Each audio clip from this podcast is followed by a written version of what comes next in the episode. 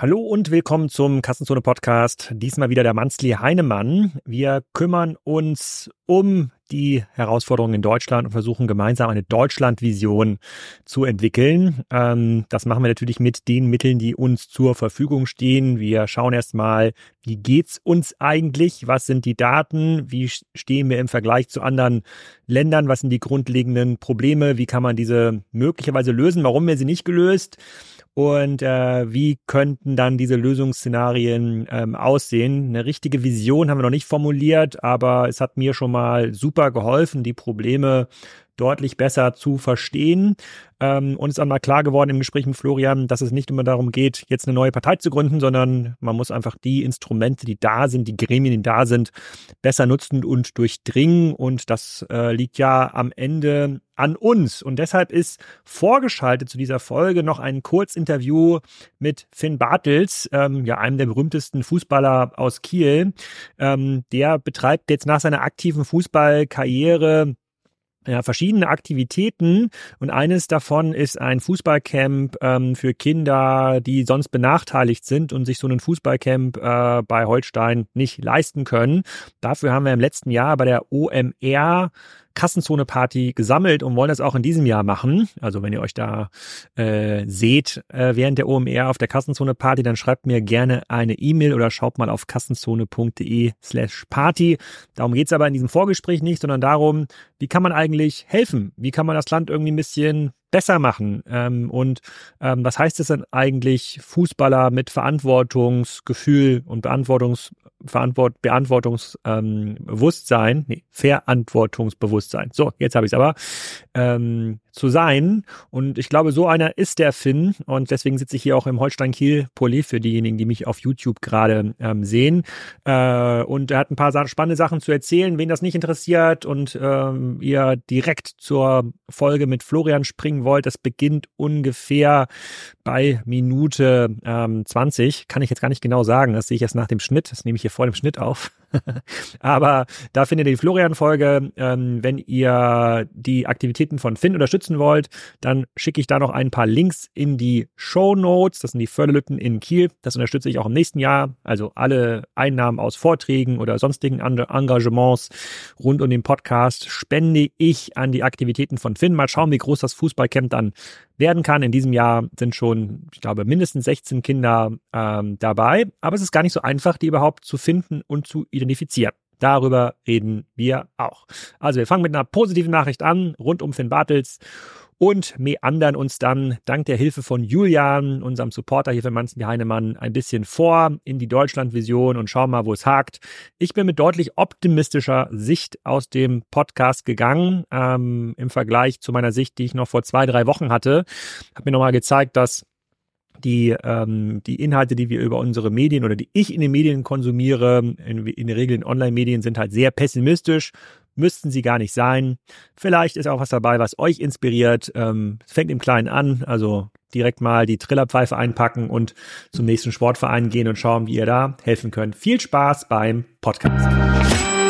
Hallo Finn, vielen Dank für die Gastfreundschaft heute Morgen hier in Molfsee. Ähm, wir wollen so ein bisschen über deine Aktivitäten nach der Fußballkarriere sprechen, aber für alle Hörer, die noch nie den Namen Finn Bartels gehört haben, also die drei, äh, die das jetzt hören, sag aber ganz kurz, wer du bist und was du machst. Ja, hallo erstmal. Äh, schön, dass du da bist ähm, und dass wir hier sprechen können. Ja, für ich glaube, es sind ein paar mehr als drei, die den Namen vielleicht nicht kennen. Also ich bin Finn Bartels, habe ähm, ja fast 18 Jahre Profifußball gespielt in Kiel, Rostock, St. Pauli, Werder Bremen und dann am Schluss wieder bei Holstein Kiel.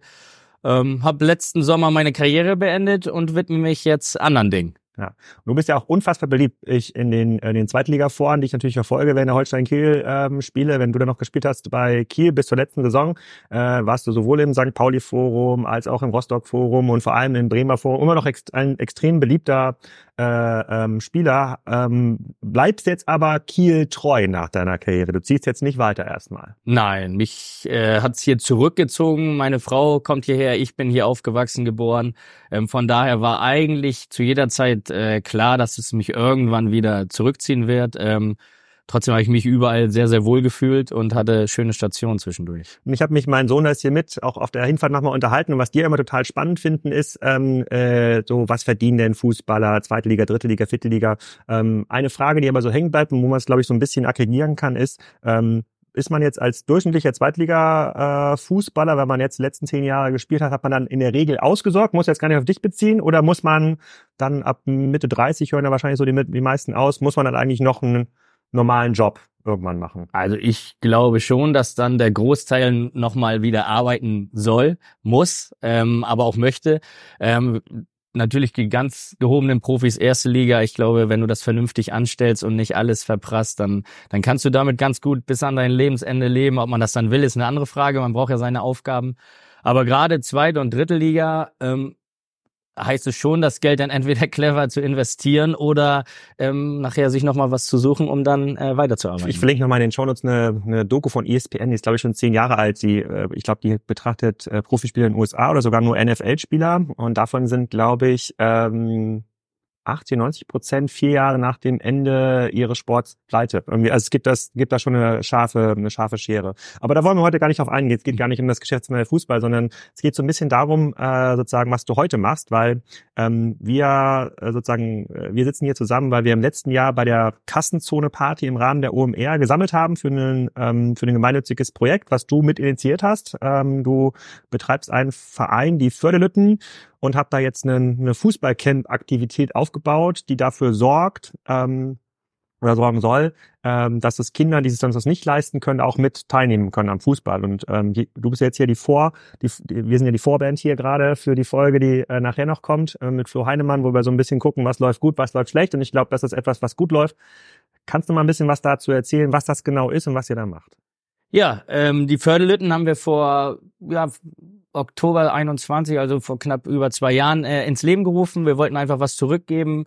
Ähm, uns ging's gut. Ähm, wir haben eine behütete Kindheit gehabt, haben viele Dinge uns äh, erlauben können oder unsere Eltern haben uns das erlaubt und genauso können wir es jetzt unseren Kindern äh, weitergeben und das ist halt nicht bei jedem der Fall und da versuchen wir einfach in Kiel und Umgebung ähm, ein bisschen für die für die Familien, für die Kinder da zu sein, wo halt Bedürftigkeit besteht.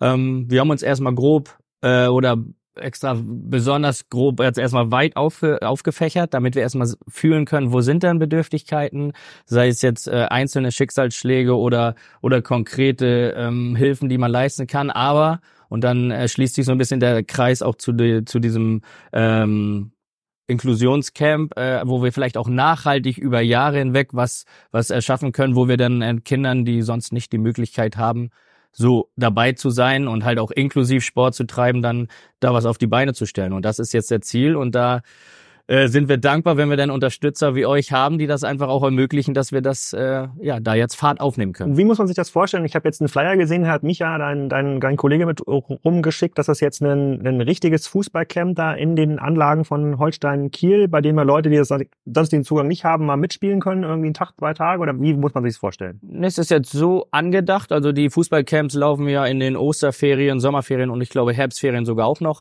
Ähm, wir haben jetzt heute mit Holstein da gemeinsam ähm, eine super Lösung gefunden in meinen Augen, haben äh, jeweils in den Osterferien eine Woche und in den Sommerferien eine Woche, wo wir praktisch jeweils eine Gruppe, es sind dann jeweils fünf Gruppen mit 16 Spielern, die dann von Trainern betreut werden, wo dann eine Gruppe ähm, inklusiv aus Förderzentren jetzt ähm, in Kiel und Umgebung ähm, dazustoßen können. Die Bewerbungen laufen gerade, dann losen wir nachher aus, wie, welche 16 werden es dann. Ähm, und dann schon etwas äh, für sich dann auch den Sport treiben, aber gerade zusammen dann auch äh, in den Pausen und sonst die die Berührung einfach haben, dass da einfach ein gemeinsamer schöner ja eine gemeinsame schöne Sportwoche, Fußballwoche entsteht. Und da hoffen wir auf äh, schön schön viel Anklang in dem Podcast, der sozusagen gleich, äh, gleich folgt, da geht es ja so ein bisschen um die aktuell depressive Stimmung in Deutschland. Alles ist irgendwie nicht so toll und die Leute fühlen sich nicht so wohl und Rezession und Co. Und ähm, das ist ja die ähm, eine These, die ich in den letzten Wochen immer wieder gehört habe und man auch wieder auch gestützt wird mit Daten, ist, dass es sehr, sehr wenig so Bindeglieder in der Gesellschaft ähm, ähm gibt. Und ein äh, Freund von mir ist auch, äh, äh, schönen Gruß an Christian hier, äh, auch aktiv so ein bisschen im, im Fußballumfeld und er sagt, naja, Fußball ist so eine letzten echten Bindeglieder ja, so Fußballvereine, wo wirklich jeder, egal welcher Nationalität, welcher finanzieller äh, Lage mitspielen kann, äh, sozusagen. Und das führt dann wieder auch dazu, dass dann äh, in den Klassen, wo dann diese Spieler sind, dann auch mehr mehr Bindung entsteht. Ist das ist das noch so? Also ist es wirklich so, dass wirklich jeder, der will, irgendwie teilgeben kann an an Fußball? Als du angefangen hast vor was 18 Jahre Profi, dann hast du ja angefangen wahrscheinlich vor 30 Jahren. 30 Jahren. Okay, ja. äh, ist das immer, ist das wirklich so, dass, ähm, dass die Barrieren noch niedrig genug sind, dass jeder einfach hier zum nächsten Verein gehen kann und, und, und mitspielt? Das ist zumindest die Hoffnung. Ich glaube schon, dass Sport allgemein, aber insbesondere Fußball natürlich verbindet, weil so viele einfach den Fußball einfach spannend finden, interessant finden und ähm, das einfach eine Ebene ist, wo man zusammenkommt, ähm, wo dann egal ist, ähm, hast du eine Mark 50 in der Tasche oder äh, lebst du in einem behüteten Elternhaus, ähm, hast du vielleicht hier und da Probleme, da ist erstmal spielt für die Zeit auf dem Fußballplatz diese ganzen unterschiedlichen Themen keine Rolle. Und das ist einfach dieses schöne, kurz mal vergessen, zusammenkommen und gemeinschaftlich ähm, was zu, zu, zu treiben, Sport zu treiben. Ähm, trotzdem ist es natürlich so, dass es dann nicht jedem die Möglichkeit äh, oder nicht jedem die Möglichkeit gegeben wird. Und da versuchen wir halt anzusetzen. Wie kriegen wir denn die Kinder zu fassen, die sich vielleicht nicht trauen, weil sie Einschränkungen haben, weil wo die Eltern vielleicht das nicht leisten können oder auch nicht wollen, wie auch immer. Das ist jetzt so ein bisschen unser Ansinn, um das denn jedem zu ermöglichen, weil der erste Schritt muss dann nun mal meistens dann von zu Hause aus geschehen. Und sobald der getan ist, glaube ich, kann man dann loslegen und wirklich ja, dran arbeiten, die Integration voranzutreiben. So. Olli Kahn hat irgendwann in einem Interview gesagt, dass, ähm, ich glaube sogar im Podcast bei OMR, ich weiß gar nicht mehr genau, ähm, dass der große Wettbewerb zur Bundesliga eigentlich Netflix ist. Also Bundesliga ist ein Entertainment-Produkt, ne? Und die Leut Leute überlegen sich ja, wo kriegen sie jetzt den, den nächsten Endorphin-Kick her, wo werden sie gut unterhalten? Das kann dann Netflix sein oder Amazon Prime oder, oder, oder Disney Plus. Das geht natürlich aber eigentlich auch an der Basis. Also die Leute haben natürlich auch, die Kinder haben irgendwie alle ein iPhone oder das ist vielleicht eine Switch zu Hause und dann ist quasi der nächste Endorphin-Kick ja nur irgendwie zwei Meter entfernt, wären sie ja, wenn sie zum Fußballplatz laufen müssen, wenn es ein bisschen niedel und wir leben jetzt mhm. ja nun mal in sozusagen in, in, in Norddeutschland, also kurz vor Skandinavien, hier nieselt ja quasi jetzt eigentlich sechs Monate lang. Ähm, das erhöht dir Barrieren eigentlich. Ich weiß nicht, wie nah du an der, an der Basis bist, aber fällt Fußballverein noch einfach, die Leute da sonntags aus dem Bett zu klingeln oder gibt es auch so es, Das würde ich schon äh, sagen, schwieriger geworden. Also in erster Linie auch schwieriger von, äh, geworden, überhaupt Trainer zu finden, die dann auch sonntags aufstehen und das machen, obwohl ihr Kind vielleicht nicht dabei ist. Muss man, muss man, um im Jugendbereich Trainer zu sein, irgendeine Ausbildung durchlaufen oder kann das eigentlich jeder machen? Nein, erstmal kann das, glaube ich, jeder. Da geht es auch nur darum, die sollen ja nicht die taktischen Anweisungen lernen oder da geht es erstmal darum, jemanden da zu haben, der es ermöglicht, der die Halle aufschließt, der den Sportplatz äh, äh, aufschließt und ein paar Hütchen hinstellt, dass die Kinder rauskommen und Sport treiben. Das ist, glaube ich, in den ersten Jahren das Wichtigste. Ähm, Daran mangelt schon.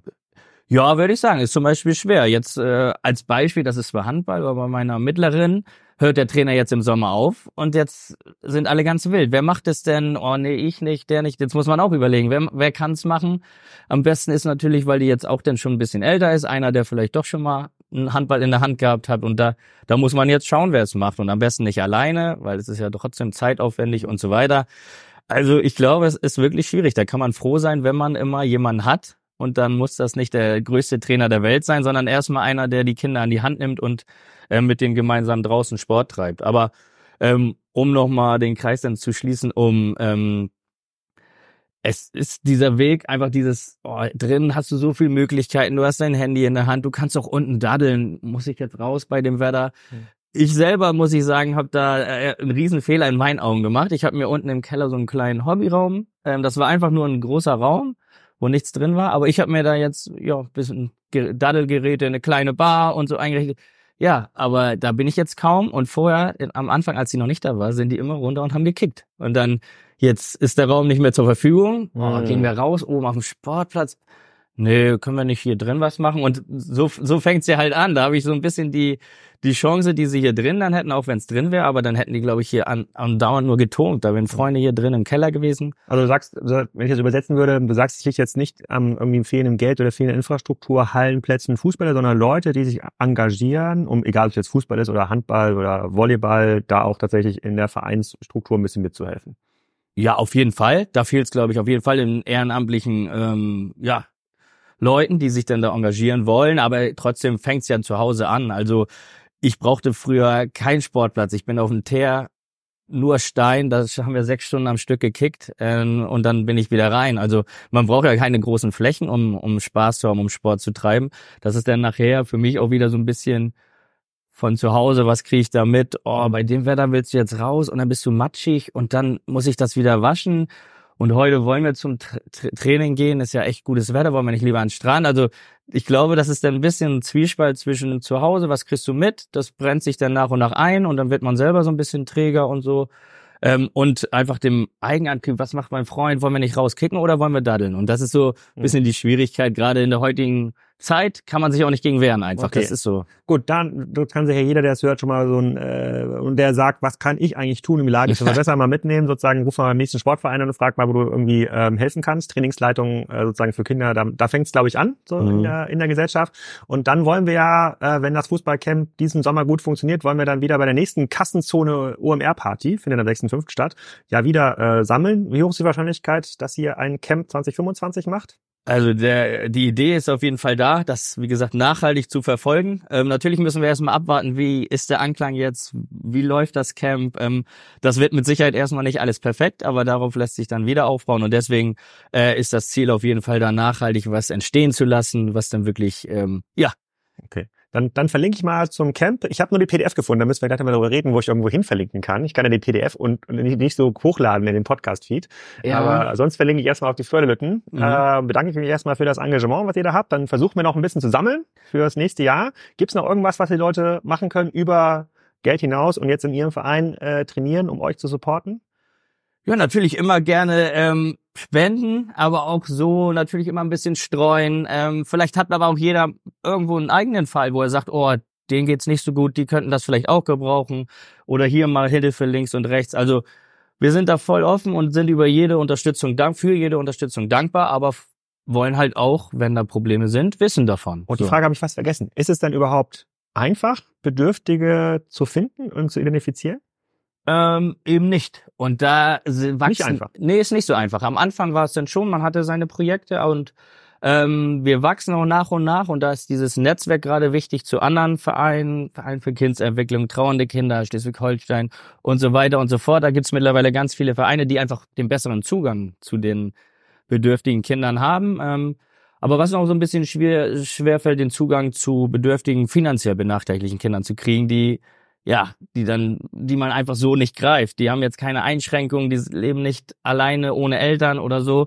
Und denen ist vielleicht auch ein bisschen unangenehm, das überhaupt zu äußern. Unangenehm oder vielleicht wollen die Eltern kümmern sich nicht darum, dass das, dass er Sport treibt oder so. Und dann gibt's natürlich auch immer den Datenschutz. So, du kannst nicht zu einem Schulleiter hingehen, hier, wer, wem geht's denn nicht so gut? Da kann er ja nicht sagen, sondern es muss ja dann wieder den anderen Weg rumgehen. Okay. Und deswegen ist es nicht so einfach. Also ähm, da, wie gesagt, wenn man weiß, da versuchen wir es auch, aber es ist halt Ehrenamt, das ein bisschen breiter aufzustellen und vielleicht nochmal gezielter auf Schulen zuzugehen, um darüber, aber das wird dann alles ein bisschen zeitaufwendiger und das ist jetzt auch zu lange für heute. Das stimmt, das stimmt. ähm, aber auf jeden Fall freuen wir uns über die Unterstützung und sind erstmal froh, dass wir so ein Camp auf die ja. Beine stellen können, gemeinsam mit Holstein und mit eurer Unterstützung. Vielen Dank, dass ihr das macht und dann hoffen wir, dass wir viel Geld sammeln für 2025. Das wäre großartig. Dankeschön. Danke.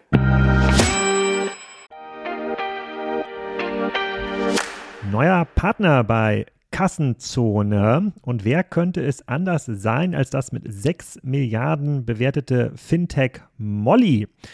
Das wurde gegründet vor 20 Jahren von Adrian Mohl in Amsterdam und gehört mittlerweile zu den etabliertesten Payment-Anbietern in Europa und vor allem aber auch in Deutschland. Ihr kennt viele der Marken, die mit Molly arbeiten, zum Beispiel Koro oder Dreikorn oder Sushi Bikes und Reishunger. Molly ist so ein zentrales Dashboard im Bereich Payment. Das unterstützt ganz viele lokale Zahlungsmethoden, ist damit für Händler insbesondere im internationalen Umfeld sehr bequem, erhöht wohl die Conversion Rates und sorgt für Umsatzsteigerungen im Vergleich zu den Lösungen, die man sonst so lokal einsetzt und wo man halt sehr, sehr viel händisch verbinden muss. Ähm, es gibt ein Zusatzangebot, was für den einen oder anderen spannend sein kann. Das sind unbürokratische Finanzierungslösungen für Händler, also schnelle Kreditvergabe für bis zu 250.000 Euro, je nach Umsatz. Und mehr Informationen zu Molly findet ihr unter molly.com slash Kassenzone. Molly schreibt man M-O-L-L-I-E. Also, hin da und abschließen. Das war's mit Finn. Jetzt geht's weiter mit dem Florian. Hallo Flo, äh, willkommen zum Manzli Heinemann. Heute Thema Deutschlandvision. Ich ähm, hoffe, den Hörern hat der kleine Ausschnitt mit Finn Bartels gefallen. Oder sie haben geskippt und sind jetzt direkt auf Minute 20 ungefähr gesprungen und können mit der Deutschlandvision ähm, anfangen. Äh, wir haben das ja relativ äh, äh stringent angekündigt und abgeleitet eigentlich aus der Folge, die wir schon mal aufgenommen haben mit dem Thomas Heilmann. Ja, dass man irgendwie, was kann man eigentlich verändern, was kann man tun, damit das, äh, damit das Land vorankommt und äh, diese gefühlte Depression, alles irgendwie doof, ähm, ja, nicht mehr da ist. Und da haben wir den Julian, der uns beim Podcast hilft, beauftragt, ganz viele Daten zu sammeln. Ich habe in den letzten Monaten auch viele Datenartikel gesammelt und da wollen wir heute drüber ähm, reden. Ähm, ich fange mit der ersten Frage an dich an. Wenn du jetzt so auf Deutschland schaust und mit ähm, Kollegen, Freunden, Bekannten aus den Nachbarländern oder aus dem fernen Ausland so sprichst, hast du da eine pessimistische Sicht und sagst, na, hier gibt, geht eigentlich vieles nicht so, wie es sein sollte oder eher eine optimistische? Ja, sagen wir so, ich bin ja, wenn man Early Stage Venture Capitalist ist, muss man eine grundsätzlich optimistische Sicht auf die Welt haben. Sonst kann man, glaube ich, diesen Job nicht äh, gut, gut bewerkstelligen. Aber ich, ähm, also ich bin, glaube ich, eher äh, ein Optimist. Äh, aber man muss sagen, wenn man jetzt mit externen äh, Investoren auch insbesondere spricht und, und Menschen, die Geld global über den äh, äh, sozusagen über verschiedene Assetklassen verteilen, die haben schon eher eine negative Sicht auf Deutschland und auf Europa. Das ist mhm. schon, das ist schon so. Ähm, wo wo, also wo glaube, schicken die das Geld dann hin? Wenn, wenn nicht nach Europa, wo schicken die Geld hin? weiter in USA und äh, sicherlich auch ein Stück weit Asien. Ne? Ähm, also da ist klar, dieses, äh, dieser, die, der China-Fokus ist da ein Stück weit hm. äh, natürlich wegen der aktuellen Unsicherheit äh, nicht mehr ganz ausgeprägt, aber wenn man jetzt mal sagt, Indien äh, als, als sozusagen zum Großraum Asien gehörend, ähm, ist, ist sicherlich relativ weit vorne, Südostasien, ähm, aber auch, äh, gut, jetzt gerade natürlich durch die aktuelle Krise ein bisschen einge, ähm, eingetrübt, aber der arabische Raum ne, gewinnt sicherlich auch äh, äh, enorm, ähm, ist auch sehr strategisch natürlich in dem, wie sie versuchen, zukünftige Potenziale zu, ähm, ja, zu, zu erarbeiten und zu erschließen. Ähm, und, und Europa ist da schon so ein bisschen außen vor, was, was eine attraktive Region ist. Also, aber erstaunlicherweise eben weiterhin USA sehr stark im Fokus. Okay. Ja. Ich suche immer nach Positivbeispielen und an, an, an diesem Wochenende habe ich ein positives Beispiel im Kleinen gefunden. Berlin wird ja immer vorgeworfen, dass es so ein bisschen ein Failed State ist. Ja, die Verwaltung funktioniert nicht, alles irgendwie langsam, die Anmeldung zur, zu irgendwelchen Trauungen, äh, Trauungen dauert Monate. Und ähm, dann habe ich äh, am bin ich am Donnerstagabend bin ich mit dem Roller durch Berlin gefahren ähm, nicht betrunken natürlich.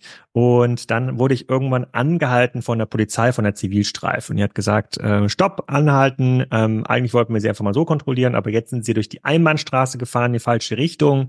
Ähm, das kostet sie jetzt Geld. Und dann habe ich dann gesagt, okay, aber vor mir ist ja auch ein Fahrrad gefahren, weil dieses Einbahn, die Einbahnstraße hat ja so ein Schild gehabt für Fahrräder frei. Das müsste ja auch für kleine Roller ähm, gelten, also diese Bolt, mhm. Boy, ähm, Dinger. Ähm, und das war so mein Verständnis, weil vor mir ist ja auch ein Elektrofahrrad von Tier gefahren. Und dann meinen sie, nein, auf gar keinen Fall ist das so. Äh, das ist 100 Prozent klar, die Rechtslage. Das wissen die meisten und ich. Okay, okay, okay. Äh, und dann haben sie mir 50 Euro abgeknöpft mit der EC-Karte. Waren aber ganz nett dabei. Und dann bin ich am nächsten Morgen, Freitagmorgen, also letzten Freitag, dann ähm, aufgewacht und mir gedacht, hm, das google ich nochmal nach. Und dann habe ich in meiner kurzen Recherche herausgefunden, Stimmt gar nicht. Natürlich sind Kleinstroller erlaubt bei diesem Schild. Hab dann die Besch Warte, warte. Habe ich die Beschwerdestelle äh, sozusagen der Polizei Berlin gefunden, habe dann meinen Fall ähm, geschildert. Man kriegt ja auch so eine Quittung mit, wenn man da ähm, irgendwas mit der C-Karte zahlt. Und habe dann geschrieben, ja, ich sehe das irgendwie anders. So und so ist die Sachlage. Ich hätte gerne das Geld ähm, ähm, zurück. Drei Stunden später hat sich äh, jemand von der Beschwerdestelle gemeldet und nochmal ein, zwei Daten ähm, erfragt und meinte, er gibt das jetzt weiter an die Polizeidirektion. Also Stunden später, nicht Monate später, Stunden später hat er sich gemeldet. Und äh, das war am Freitag und heute äh, um elf ruft dann diese Verkehrsdirektion an und äh, sagt, ja, sie haben mit den betreffenden Kollegen ähm, ähm, gesprochen, die wollen sich nochmal in aller Form entschuldigen äh, für den Aufwand äh, und sie werden jetzt, ähm, haben das auch zum Anlass genommen, hausintern nochmal die anderen Mitarbeitenden zu sensibilisieren und äh, ich sollte auch bitte meine Kontodaten schicken, ähm, damit das zurücküberwiesen werden kann. Innerhalb von quasi weniger als einem Werktag quasi wurde das gelöst in äh, in Berlin. Fand ich schon, äh, fand ich beeindruckend. Also ich habe mich auch in der Tonalität der E-Mail auch fair verhalten, habe da jetzt quasi nicht proaktiv Weiterbildungsmaßnahmen angeboten, sondern habe das, äh, aber muss ich sagen, also das funktioniert auf jeden Fall in Berlin erstaunlich, äh, ähm, erstaunlich gut, hat mir ein positives Bild. Ähm, ja, positiv das ist doch schön. Lassen. Ja. Äh, wenn das jetzt mit schweren Verstößen auf dem Roller einhergegangen wäre, äh, dann, dann natürlich nicht. Aber so war es ja, ähm, haben alle was gelernt und ähm, jetzt gibt's eine Weiterbildungsmappe in der, in der Verkehrsdirektion der Polizei, äh, Polizei in Berlin. Genau, also das erstmal ganz positiv, so ganz Failstate ist also Berlin auch nicht ähm, und ähm, außerdem jetzt durch den Klimawandel ganz sexy. Als ich nämlich am Donnerstag Nacht rumgefahren bin, dann waren quasi äh, der Torstraße, Chausseestraße, die ganzen Außensitzplätze an den Lokalen, und wir reden vom 16. Februar, alle voll. Und nicht mit Heizpilz, sondern die Leute saßen da teilweise mit Weste und haben ihren Wein getrunken. Es wirkte wie Frühling. Also war ganz, äh, war ganz gut. Hab ich, hat mich, hat mich mit einem positiven ähm, Gefühl sozusagen aus der Stadt paaren lassen. So, jetzt gehen wir mal in das Dokument von Julian rein und überlegen uns mal ähm, sozusagen, wo hakt's denn eigentlich in Deutschland und äh, wie sieht die Lage denn ähm, ganz konkret, ähm, äh, ganz konkret äh, ähm, aus? Also geht es uns wirklich schlecht oder ähm, geht es uns ganz gut? Ähm, äh, ich kann ja mal meinen ersten, sozusagen meinen ersten Eindruck teilen und vielleicht magst du da mal eins, zwei Eindrücke von mhm. dir teilen. Ähm, Im letzten Newsletter, den der Pip Glöckner geschrieben hat von den Doppelgängern letzte Woche, da hat er so ein Video geteilt ähm, von dem ähm, Rainer Strack, ein Berater, der hat in einem TED Talk darüber geredet, wie sich eigentlich die Arbeitskräfte entwickeln, weil wir jetzt in der, in der demografischen Entwicklung in den meisten ähm, entwickelten Ländern so aufgestellt sind, dass jetzt die äh, dass ein großer Teil der Workforce in den nächsten Jahren aus dem Arbeitsmarkt verschwindet. Und das ist ganz interessant bei dem Video ist, es ist von 2014, das ist zehn Jahre alt.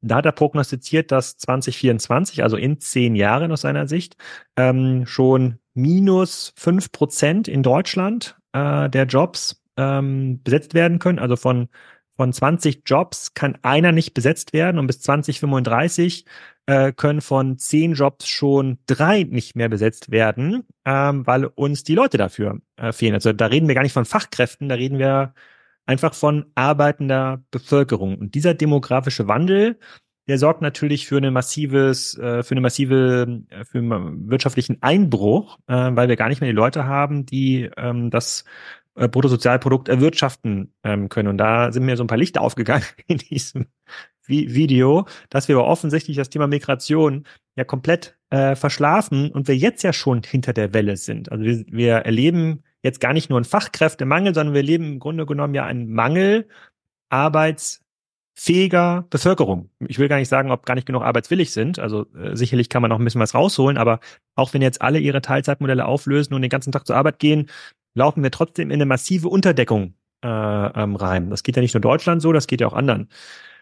So, äh, und das bedeutet für mich eigentlich, dass man äh, sozusagen da sozusagen da so ein bisschen einen Uphill-Battle hat. Also wir schwimmen da gegen den Strom und dem können wir gar nicht entkommen, wenn wir jetzt nicht ganz, ganz aggressiv eine Migrationspolitik machen, ähm, die da ja den Gegentrend setzt. Und da sind wir ja meilenweit ähm, von entfernt. Das war für mich so in den letzten beiden Wochen, als ich darüber nachgedacht habe und jetzt auch mit den ganzen Daten von Julian so ein Effekt, wo ja krass, da können wir machen, was wir wollen, da können wir noch weitere Industrien fördern. Äh, wenn jetzt hier jeder vierte Arbeitende in den innerhalb der nächsten zehn Jahren aus dem Arbeitsmarkt verschwindet, dann äh, dann fehlt uns natürlich auch das Einkommen dieser Arbeitenden, der Konsum und damit ähm, der ganze Effekt um die Volkswirtschaft am Laufen ähm, zu halten. Das war für mich so ein Grundpfeiler in der Denke. Hast du in den Daten von Julian irgendwas anderes gefunden oder andere Aha-Effekte gehabt? Nee, aber ich glaube, das ist, ähm, also das ist schon erschreckend, wenn man das so sieht, auch die Prognosen going forward, ne, dass wir eben äh, ähm, ja vor 20, 30 Jahren noch irgendwie 13 Prozent äh, der Bevölkerung äh, waren sozusagen nicht mehr arbeitsfähigen oder Rentenalter.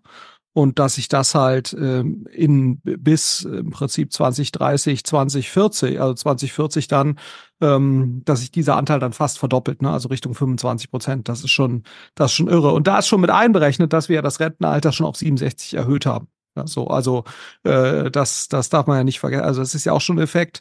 Ähm, genau, also das, ähm, das hört man ja immer so, aber wenn man das nochmal äh, quasi so dargestellt äh, äh, bekommt, ist das schon, ist das schon irre. Ähm, und dass sozusagen auch der Anteil der, der jüngeren Bevölkerung, mh, hm, ne, dass der, dass der eben so um die 1970er Jahre mal bei einem Drittel war, also quasi der unter 20 Jahre alten ähm, und äh, dass das eben kontinuierlich absinkt äh, auf deutlich unter 20 Prozent. Und das ist natürlich auch nicht, nicht optimal, ne, wenn du sozusagen einfach äh, äh, am unteren Ende der Pyramide dann äh, e-, weniger äh, Nachwachsen hast. Und da, das zeigt eigentlich zwei Dinge, ne? Migration und das zeigt aber auch nochmal die Bedeutung von äh, sozusagen vernünftigen Kinderbetreuungslösungen, ne, weil das natürlich auch ein Weg ist, um, um sozusagen aus den, aus der theoretisch arbeitsfähigen Bevölkerung, äh, egal ob das jetzt Mann oder Frau betrifft, äh, dass du so oder so äh, einfach sehr gute Betreuungslösungen äh, brauchst, ähm, um im Prinzip das Maximum aus der arbeitsfähigen Bevölkerung rauszuholen. Ähm, äh, und aber natürlich auch das Thema, was ja jetzt eigentlich auch angegangen werden sollte, da hatten wir auch mit, mit Thomas Heimann drüber gesprochen, ähm, äh, eben das ganze Thema äh, äh Einwanderung, dass das eigentlich ein zweigeteiltes Phänomen ist, ne? dass du einerseits sozusagen die qualifizierte Einwanderung hast, was ja jetzt gerade sozusagen gestärkt äh, werden soll. Da sieht man aber, kann man glaube ich noch nicht sagen, wie weit das jetzt eigentlich wirklich äh, funktioniert hat. Ne? Also man hat ja das Einwanderungsrecht sehr stark äh, reformiert, um halt qualifiziertere Leute anzuwerben. Inwieweit das jetzt funktionieren wird, werden wir sehen. Aber dass du sozusagen eigentlich diese Zweiteilung hast zwischen äh, einer flüchtlingsgetriebenen Migration ähm, und äh, eben einer, einer Einwanderung von Qualifizierten und dass man eben beide Bereiche sehr äh, klar trennen muss, ähm, äh, weil, weil es eben sehr unterschiedliche Dynamiken hat ähm, äh, dass wir beides in einem gewissen Maße äh, äh, brauchen, ne? aber dass natürlich insbesondere die qualifizierte Einwanderung äh, ein sehr strategisches Element ist. Äh, und, und da läuft natürlich alles das, was wir jetzt gerade mit AfD äh, erleben. Ähm, das zieht natürlich nicht äh, qualifizierte Ausländer unbedingt an, äh, wenn, wenn man im Economist und, und woanders liest, äh, dass äh, in Deutschland im Prinzip die AfD irgendwie bei 20 Prozent plus ist. Äh, das ist natürlich genau der, der gegen, gegenläufige Effekt, den man eigentlich aber, haben aber angenommen, wir würden das schaffen. Angenommen, wir würden eine viel, viel progressivere Einwanderungspolitik machen und das auch als globalen Wettbewerb verstehen und sagen, von den gerade 100 Millionen, 200 Millionen Flüchtenden sozusagen möchte Deutschland gerne die allerbesten haben. Und wir reden ja quasi von Millionen, die wir brauchen. Wir reden ja nicht von 100, 200.000. Wir reden ja von Millionen, die wir äh, brauchen über langen Zeitraum hinweg plus noch ein bisschen bessere Kita, ähm, äh, Schul, äh, Schulbetreuung, ähm, die dann dafür sorgt, dass ja die Menschen, die arbeiten wollen und auch arbeiten können, dann auch dann auch arbeiten, weil sie eine entsprechende Kinderbetreuung haben und dann vielleicht auch noch äh, sozusagen mehr gebären, ja, die Geburtenrate entsprechend zeigt. Das dämpft ja diesen ganzen Effekt ab. Also diese große Welle kriegen wir damit äh, nur ein bisschen abgeflacht, aber wir kriegen sie gar nicht gelöst. Das kriegt man nur mit, nur mit Migration gelöst. Dann laufen wir in ein Problem rein, ähm, was ja äh, momentan ja auch von der AWD, äh, AfD ähm, ausgenutzt wird, und zwar in den, in den Wohnraummangel. Äh, Dazu hat uns Absolut. ja ein, ein äh, Podcast äh, ähm, Gast, der Nico, einen Artikel geschickt aus der FAZ. Da war der äh, neue Leiter des Kieler Weltwirtschaftsinstituts ähm, drin. Oh, das ist der Moritz Schularik. Ähm, ich hoffe, ich habe den richtigen Artikel rausgesucht. Und das war ganz spannend. Verlinke ich auch nochmal den Artikel in den, das war in der FAZ, äh, was er gesagt hat. Er hat gesagt, die Jobs der Zukunft, die Wertschöpfung bringen, die wird es vor allem in Städten geben, egal ob äh, Remote Work oder nicht. Städte werden aber zunehmend teurer. Ähm, das heißt, für junge Menschen, für Migranten, für Menschen mit niedrigen Einkommen, zum Beispiel äh, Menschen aus allen Serviceberufen in München, ist eigentlich nicht mehr möglich, nah an der Arbeit ähm, zu wohnen. Ähm, sorgt das dafür, dass es einen extrem starken sozialen, eine soziale Spannung gibt. Und er, er sagt, das ist was auch der, das ist der, die größte Quelle von sozialen Spannungen in einer Gesellschaft. Und er kann sich überhaupt nicht erklären, warum der Staat da nicht gegensteuert, weil damit laufen wir in so einem Pulverfass. Das ist ja das, was wir vielleicht im Freundeskreis mal gehört haben. Hey, eine Wohnung in Berlin, unrenoviert, in einer guten Lage, unter 4.000 Euro pro Quadratmeter gar nicht mehr zu bekommen, meistens 7.000, 8.000 Euro. Werden auch oft gekauft von Menschen mit viel Bargeld, weil man offensichtlich in Europa noch gut äh, Geld parken kann. So, der eine oder andere kriegt das noch gelöst, aber die meisten kriegen das nicht mehr gelöst. Es ist nicht mehr möglich, dass in der Lebenszeit sich eine Immobilie in Deutschland äh, ähm, zu erwerben in dem in der Nähe einer Großstadt, also rund um Hamburg, rund um Berlin, rund um Frankfurt, ähm, oder mit den mit den gängigen Gehältern. Und äh, da haben wir ja dann ein Verwaltungs- und ein Regulatorik Regulatorikproblem. Wir haben ja ausreichend viele Menschen, die Häuser bauen können oder Wohnungen bauen ähm, können. Es gibt auch ausreichend viele Rohstoffe, aber die Incentive-Strukturen äh, sind gerade so ausgelegt, dass kaum noch gebaut wird. Ähm, hast du da irgendwie ein Lösungsszenario? Könnte man das einfach zerschlagen, diese ganzen teuren Bauvorschriften oder müsste man mehr Menschen äh, dazu zwingen, Bauland abzugeben zu einem fairen Preis, damit ja hunderttausende Sozialwohnungen im, Grunde genommen pro Jahr gebaut werden können, damit überhaupt äh, migrationswillige Menschen dahin ziehen können, aber auch die ganzen anderen. Junge Menschen, Menschen, die vielleicht in äh, nicht so hohe, äh, sozusagen niedrigeren Einkommensklassen ähm, äh, leben, die wollen ja auch nicht eine Stunde nach Berlin reinpendeln, sondern maximal eine halbe äh, Stunde oder nach Hamburg oder nach München. Aber das Problem verschärft sich ja jetzt ja gerade, es löst sich überhaupt nicht, oder? Ja. Ja, und ich, äh, und, und ich glaube, die, die, was du schon sagst, die Bauvorschriften, das ist ja sehr gut gemeint. Man will, will natürlich klimaschützender bauen, äh, beziehungsweise weniger klimabelastender, aber das, das bedingt natürlich, dass die Baukosten ähm, ne, also wenn du gerade sagst 4000 Euro den Quadratmeter, also dafür wärst du nach meinem Verständnis äh, aktuell nicht in der Lage äh, zu bauen, ne, wenn du nicht äh, sehr effizient äh, das in irgendeiner Weise, äh, also Irgend, irgendwo auf einem, irgendwo auf einem Land, wo man vielleicht maximal 100 Euro pro Quadratmeter Bauland kaufen kann. Da vielleicht mit einem durchschnittlich hohen Standard. Ja, aber se selbst dort nach meinem Verständnis ist sozusagen die reinen okay. Baukosten unabhängig oh. vom, vom Grundstück ähm, ist es sehr, sehr schwer, ähm, unter Einhaltung der aktuellen Bauvorschriften zu so einem Preis überhaupt zu bauen. Und, ähm, und das ist natürlich gut, gut gemeint, weil man natürlich sagt, okay, wir wollen natürlich mit möglichst wenig Emissionen und, und möglichst wenig Energieverbrauch bauen, aber da muss man sich natürlich überlegen, was, was können wir uns auch kurzfristig äh, leisten, wenn wir dieses Problem angehen wollen. Weil wenn, wenn natürlich auch sozialer Wohnungsbau 6.000 Euro den Quadratmeter allein in der, in der Erstellung äh, kostet, ähm, äh, dann wird sich das nur machen lassen, wenn natürlich der Staat letztendlich in der Lage ist äh, oder, oder äh, gewillt ist, das dann eben entsprechend zu unterstützen. Ne? Ähm, und ähm, äh, und das aber, da reicht, aber bei 5.000, 6.000 Euro pro Quadratmeter, da, da reicht ja irgendwie ein, ein, zinsfreies Darlehen nicht mehr aus. Und das ist ja eigentlich das Werkzeug des Staates, äh, ja. irgendwelches Ja, oder eben die Bauvorschriften so zu reduzieren, dass mhm. es dann eben doch geht. Äh, oder und eben auch massiv ähm, äh, sozusagen in, in Technologien zu investieren, die Bauen äh, günstiger machen und, und trotzdem eben weitgehend diese Vorschriften einzuhalten. Aber da brauchst du natürlich ein sehr ja, strategisches, konzeptionelles Vorgehen wie, wie man das überhaupt äh, sozusagen gewährleisten kann. Ne? Also äh, ähm, und, äh, und das eben auch im Wohnungsbau. Ähm, aber das wird ohne letztendlich Eingriffe, entweder was äh, Reduktion der Vorschriften angeht und, und schnellere Genehmigungsverfahren äh, oder eben eine massive äh, Förderung, äh, lässt sich das vermutlich nicht lösen. Äh, und was natürlich auch hilft, das darf man auch nicht vergessen, ist, ist natürlich ein Ausbau des, des äh, Personennahverkehrs. Ne? Also wenn du jetzt rund um Berlin im Speckgürtel, mh, hm, was ich jetzt äh, zum Beispiel meine, meine eine Stadt bei, bei äh, in der Nähe ist, eine Stadt wie Neuruppin oder oder Rheinsberg oder die, die alle eine Stunde von Berlin weg sind. Wenn du oh, die erstmal hier bei Google Maps Neuruppin. Wenn, wenn du die gehört. natürlich deutlich besser anbindest ähm, und, und und regelmäßiger anbindest, äh, dann ist das natürlich auch für Leute akzeptabler, äh, eben, eben dort zu leben ähm, und trotzdem eben nach Berlin rein zu pendeln. Ähm, äh, und, und das ist sicherlich das nächste, dass, dass, dass es eben gelingen muss, ähm, die sozusagen Städte im Umland, die auch eine gute Lebensqualität bieten, ähm, so engmaschig anzubinden, äh, dass man eben in der Lage ist, dort zu leben und trotzdem einer geregelten Arbeit ähm, eben im, im Ballungsraum nachzugehen. Und, und eine gewisse Flexibilisierung ist natürlich schon äh, eingetreten. Ne? Also das, man ist vielleicht dann doch eben nicht mehr, also selbst klar, die, die Städte werden schon weiterhin der, der attraktive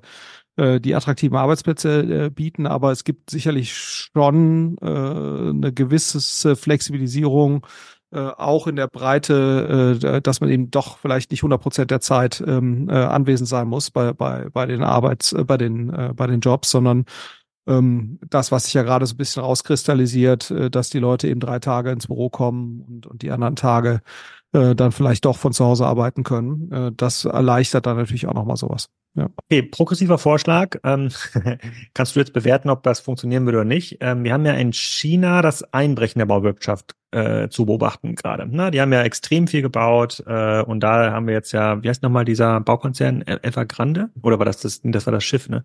Ähm, wie heißt nochmal dieser Baukonzern, der gerade pleite gegangen äh, ja. äh, ist?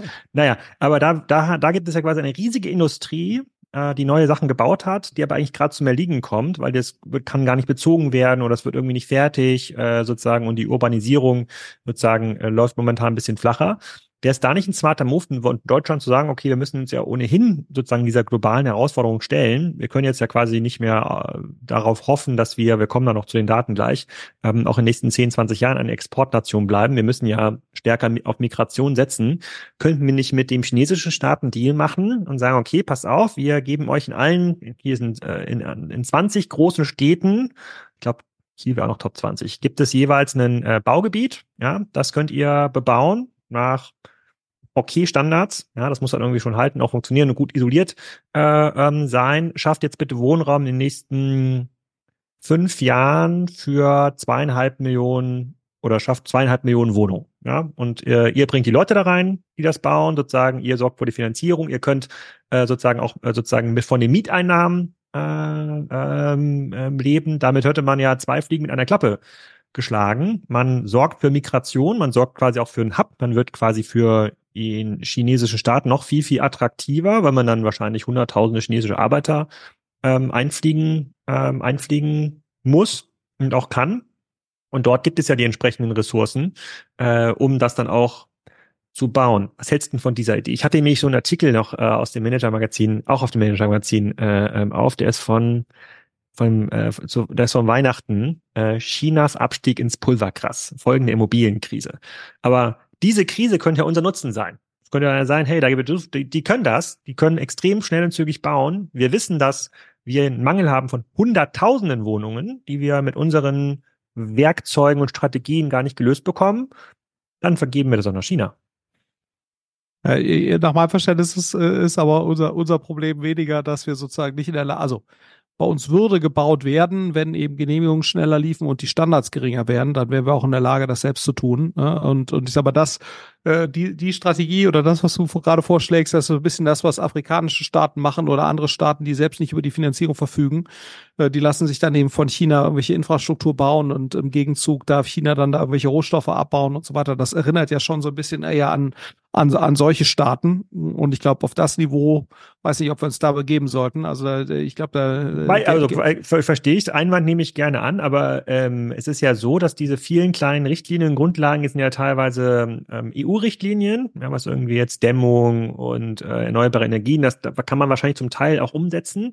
Aber ähm, du hast jetzt ja gesehen oder wir sehen ja, wie der Staat funktioniert. Idealerweise vergibt man immer alles in Blöcken. Ja, sozusagen Klein-Klein-Politik ist immer schwierig. Sozusagen das 20 Städte, zwei Millionen Wohnungsprogramm, das klingt irgendwie gut, das kann man gut verkaufen und dann kann man das auch durch die entsprechenden Gremien äh, durchdrücken. Ich meine, der Benko hat das auch nicht anders gemacht. Ne? Also das, das scheint ja da ganz genauso zu funktionieren. Hauptsache schön groß äh, und man kann das mit einer Senatsentscheidung auch äh, machen, hat man das Thema irgendwie durch. Ähm, also ich finde das jetzt nicht so abwegig, wie du das jetzt hier hinstellst. Ich finde, ich finde nicht, dass Deutschland ich glaub, so ein grade, afrikanischer äh, Staat wird, der jetzt hier ein bisschen Eisenbahn bauen lässt. Äh, äh, aber in einer auch bräuchten, fällt mir dabei ein. Das finde ich, aber, das könnte man direkt mitmachen. Ich, ich denke nur, Alex, gerade in einer, in einer Welt, wo wir uns eher dahin bewegen, sozusagen, dass du dich entscheiden musst, bist du in der, in der westlichen US-Anglo äh, sozusagen äh, äh, sächsischen äh, Welt oder bist du in der äh, sozusagen chinesischen äh, äh, Welt, Welt beheimatet. Ähm, äh, auch sozusagen, was das äh, die politische Philosophie dahinter angeht, äh, in diese Welt bewegen oder auf diese Welt bewegen wir uns ja zu. Und ähm, ich weiß nicht, ob das gerade eine sehr populäre Maßnahme wäre oder eine sehr schlaue Maßnahme wäre, äh, an der Stelle dann äh, sozusagen sowas zu sowas zu versuchen. Also ich glaube, wir können uns da schon selbst grundsätzlich schon selbst helfen. Wie, man sieht es ja auch an, ne, also die Sinnhaftigkeit dessen mittelfristig kann ich ehrlicherweise nicht so beurteilen, aber ähm, wir haben ja gesehen bei irgendwelchen LNG-Terminals und so weiter. Also wenn es sein muss, äh, dann, dann ist ja auch Deutschland in der Lage, schnell Genehmigungsverfahren durchzusetzen und, und dann auch äh, für recht schnelle Bauaktivität zu sorgen. Also ich glaube eher, dass man dann eben äh, sozusagen als, als äh, Deutschland schauen muss, wie schafft man es, äh, wenn man, wenn man eben wirklich diesen, diesen Nutzen, diesen Bedarf erkennt. Und ich glaube, der ist ja relativ offensichtlich, dass wir schneller und, und günstiger bauen müssen äh, das eher sozusagen hier als, als nationale oder von mir als europäische Aufgabe für sich erkennt. Das Problem ist, betrifft ja nicht nur Deutschland, es betrifft ja auch Frankreich, es betrifft diverse andere ähm, sozusagen europäische Länder, äh, dass man, dass man eher sagt, okay, wie schaffen wir das hier intern? Ähm, und ähm, und wenn wenn Arbeitskräfte fehlen, versucht man das eben auch innereuropäisch äh, irgendwie zu zu zu lösen. Ähm, äh, also das hört sich für also das ist, glaube ich, schon aber etwas, diese LNG-Terminals, ja. die du jetzt ansprichst, dann machen, haben wir jetzt, machen wir jetzt natürlich zunehmend von den sozusagen USA abhängig, dass sozusagen mhm. die, denen gehören teilweise Schiffe, da kommt, daher kommt das Gas. Wir haben uns ja schon abhängig gemacht quasi bei den Rüstungsinvestitionen. Die meisten, das meiste Geld sozusagen der Rüstungsausgaben fließt ja an amerikanische Firmen, das fließt ja gar nicht in europäische ähm, äh, Firmen. Ähm, und ähm, also es geht ist natürlich jetzt ein bisschen Richtung Geopolitik, ähm, sozusagen die einseitige, einseitige Abhängigkeitsmachung ähm, kann ja nach vorne in einer Deutschlandvision ja durchaus nachteilig sein. Äh, wir kommen ja gleich nochmal dazu, wenn wir Migrationsland oder ein Migrationsland werden möchten, so einen quasi das Dubai Europas, ja, da wo die mhm. Leute irgendwie gerne hinkommen und gerne arbeiten und auch sozusagen vor allem Chancen äh, ähm, sehen, ähm, da würde es natürlich Sinn machen, sich dann eher in die asiatische Welt, ähm, vielleicht nicht nach China, gebe ich dir recht, vielleicht nicht nach China zu orientieren, aber das große Bevölkerungswachstum, das findet jetzt in Indien statt, äh, das findet in, äh, das findet in Thailand statt, das findet in Vietnam ähm, statt. Also dort gibt es diese sozusagen dieses GDP-Wachstum, das Wirtschaftswachstum natürlich auch stark getrieben durch die durch das Bevölkerungswachstum ist auch Ägypten, Nigeria sind so diese Staaten, die dazu, äh, die dazu gehören und also bei aller Liebe sozusagen zu den USA äh, wollen wir jetzt hier nach vorne gucken, wie sozusagen, wie wird das wieder ein beweglicher Staat? Weil das ist mir mit den Zahlen aufgefallen, die Julian da auch geteilt hat. Also wir sind ähm, es geht, es geht nicht um den kranken Mann Europas, der sozusagen der, der kranke Mann, der sozusagen, es geht um den Mann, der einfach nur ein bisschen rumsitzt und nicht, nichts tut oder nicht, nicht genug tut für die Zukunft. Aber die Grundlagen sind alle da. Also es, ähm, abgesehen von dem demografischen Problem, was man durch sehr aktive Migration äh, lösen muss, sind alle Grundlagen da, äh, um hier in welcher Ausprägung auch immer AI-Wirtschaft, Energiewirtschaft, Rüstungswirtschaft nach, äh, äh, nach vorne zu gehen. Vielleicht können wir ja mal das umdrehen, aus, aus, aus Unternehmenssicht. Wir haben jetzt gerade gesagt, dass der Fachkräftemangel die Unternehmen enorm belastet. Das wird aber überall so sein, wo diese Demografie ähm, jetzt gerade an dem Wendepunkt ist. Also äh, dann müssten Unternehmen, könnten sich dann auch gar nicht in die USA orientieren, auch nicht nach Mexiko oder die haben quasi genau das gleiche Problem, vielleicht um fünf Jahre verzögert. Aber grundsätzlich laufen das gleiche Problem. Dann müssen diese Unternehmen jetzt sagen, okay, dann gehen wir nach ähm, Indien zum Beispiel oder nach Indonesien, weil dort haben wir ausreichend äh, junge Leute, die müssten wir vielleicht noch ein bisschen ausbilden, ähm, aber dann geht's nach vorne. Ähm, das zweite, viel größere Problem, was die Unternehmen dann aber sagen, ist, dass die bürokratischen Hürden und auch so eine geballte Investitionspolitik aus Europa heraus, dass sie eigentlich nicht erkennbar ist. Und dass da jetzt die USA als nicht föderal organisiertes Land äh, sozusagen oder, oder deutlich zentralistischer organisiertes Land ähm, da jetzt einfach Vorteile haben, ja, mit dem äh, Inflation Reduction Act äh, und irgendwelchen anderen ähm, Acts. Du bist ja da so ein bisschen betroffen, du sitzt ja da in Berlin ja auch ein bisschen mittendrin. Wie, wie schaust du denn daraus? Also glaubst du, dass der Staat beziehungsweise die Union da viel mehr machen kann? Also mit, mit solchen Investitionen und diese Investitionen bedeuten ja eigentlich nur Kreditvergaben. Also sozusagen der Staat äh, gibt ein paar Zuschüsse und äh, vergibt Kredite, aber der verschenkt ja kein Geld, sondern er sozusagen er druckt Geld sozusagen, was er dann in Unternehmen leiht. Ja, und, äh, und es gibt ja schon auch eine sehr massive Förderung. Ne? Also es ist ja schon auch so, dass äh, es wird nicht nur Geld verliehen, sondern es wird ja auch äh, massiv, äh, massiv gefördert. Also auch, das ist auch mein Verständnis, dass Inflation Reduction Act ja nicht nur äh, besteht aus Kreditvergabe, äh, sondern eben schon auch aus massiver Förderung. Ähm, und ähm, und, ähm, und das eben in einer sehr strategischen Art und Weise, ähm, wo dann eben auch gewisse Industrien, äh, wie jetzt eben äh, sehr stark erneuerbare Energien und so weiter äh, und, und auch energieintensive ähm, äh, Unternehmen sehr stark gefördert werden in der Ansiedlung und, und Anreize bekommen, eben zu investieren. Und äh, dem haben wir aktuell nicht so wahnsinnig viel entgegenzuwirken, äh, entgegenzusetzen auf, auf europäischer Ebene. Und das ist natürlich wahnsinnig äh, schade, muss man sagen, ähm, ja, weil natürlich die EU schon sehr stark durch, durch den Gedanken getrieben ist, wer kann, welches, welches nationale Land kann da eben oder welche Nation kann wie viel aus diesem äh, EU-Töpfen rausziehen. Das ist natürlich eher der Gedanke dort, ähm, als jetzt äh, zu überlegen, wie kann man Europa an, an sich nach vorne bringen. Aber eigentlich müsste man im Prinzip das, was der Inflation Reduction Act ist, äh, auf US-Ebene. Das müsste eigentlich auf europäischer Ebene passieren, wo es dann eben ähm, Schwerpunkte gibt für gewisse Industrien und, und die werden dann eben europaweit gefördert mit wirklich einem europäischen Blick, um, um zu sagen, an welcher Stelle macht welche Art von Industrie oder welche Art von, von Unternehmen äh, Sinn, äh, um da eben gewisse Schwerpunkte zu, äh, zu setzen. Und äh, das würde aber eben wirklich eben eine europäische Sichtweise voraussetzen und nicht nur eine äh, deutsche, polnische, französische und so weiter. Insofern ist das ist das natürlich ein bisschen äh, problematisch, aber genau das äh, wäre eigentlich äh, wäre eigentlich erforderlich, äh, ähm, äh, genau das äh, genau das zu tun. Ja? Und ähm, das ist glaube ich, schwer zu erkennen, dass das jetzt wirklich äh, passiert. Und, und zumal das eben auch ideologiefrei passieren müsste. Ne? Also man müsste ja wirklich eben ganz nüchtern äh, draufschauen und sagen, nicht nur was, was hätte ich jetzt gerne ähm, aus Klimaschutzgründen und so weiter, sondern auch was ist, was ist realistisch, wo haben wir Stärken ähm, ähm, äh, als, als Europa oder in verschiedenen europäischen Regionen und das eben ähm, im, im Rahmen von so einer Politik dann eben entsprechend, äh, entsprechend anzureizen. Was außer AI ähm, wäre das denn aus deiner Sicht? Was könnte man dort ähm, deutlich stärker forcieren? Ich glaube, im Bereich erneuerbare Energien tun wir zumindest in Deutschland, glaube ich, gerade eine ganze Menge, kommen wir gleich nochmal dazu zum Thema Energiepreise.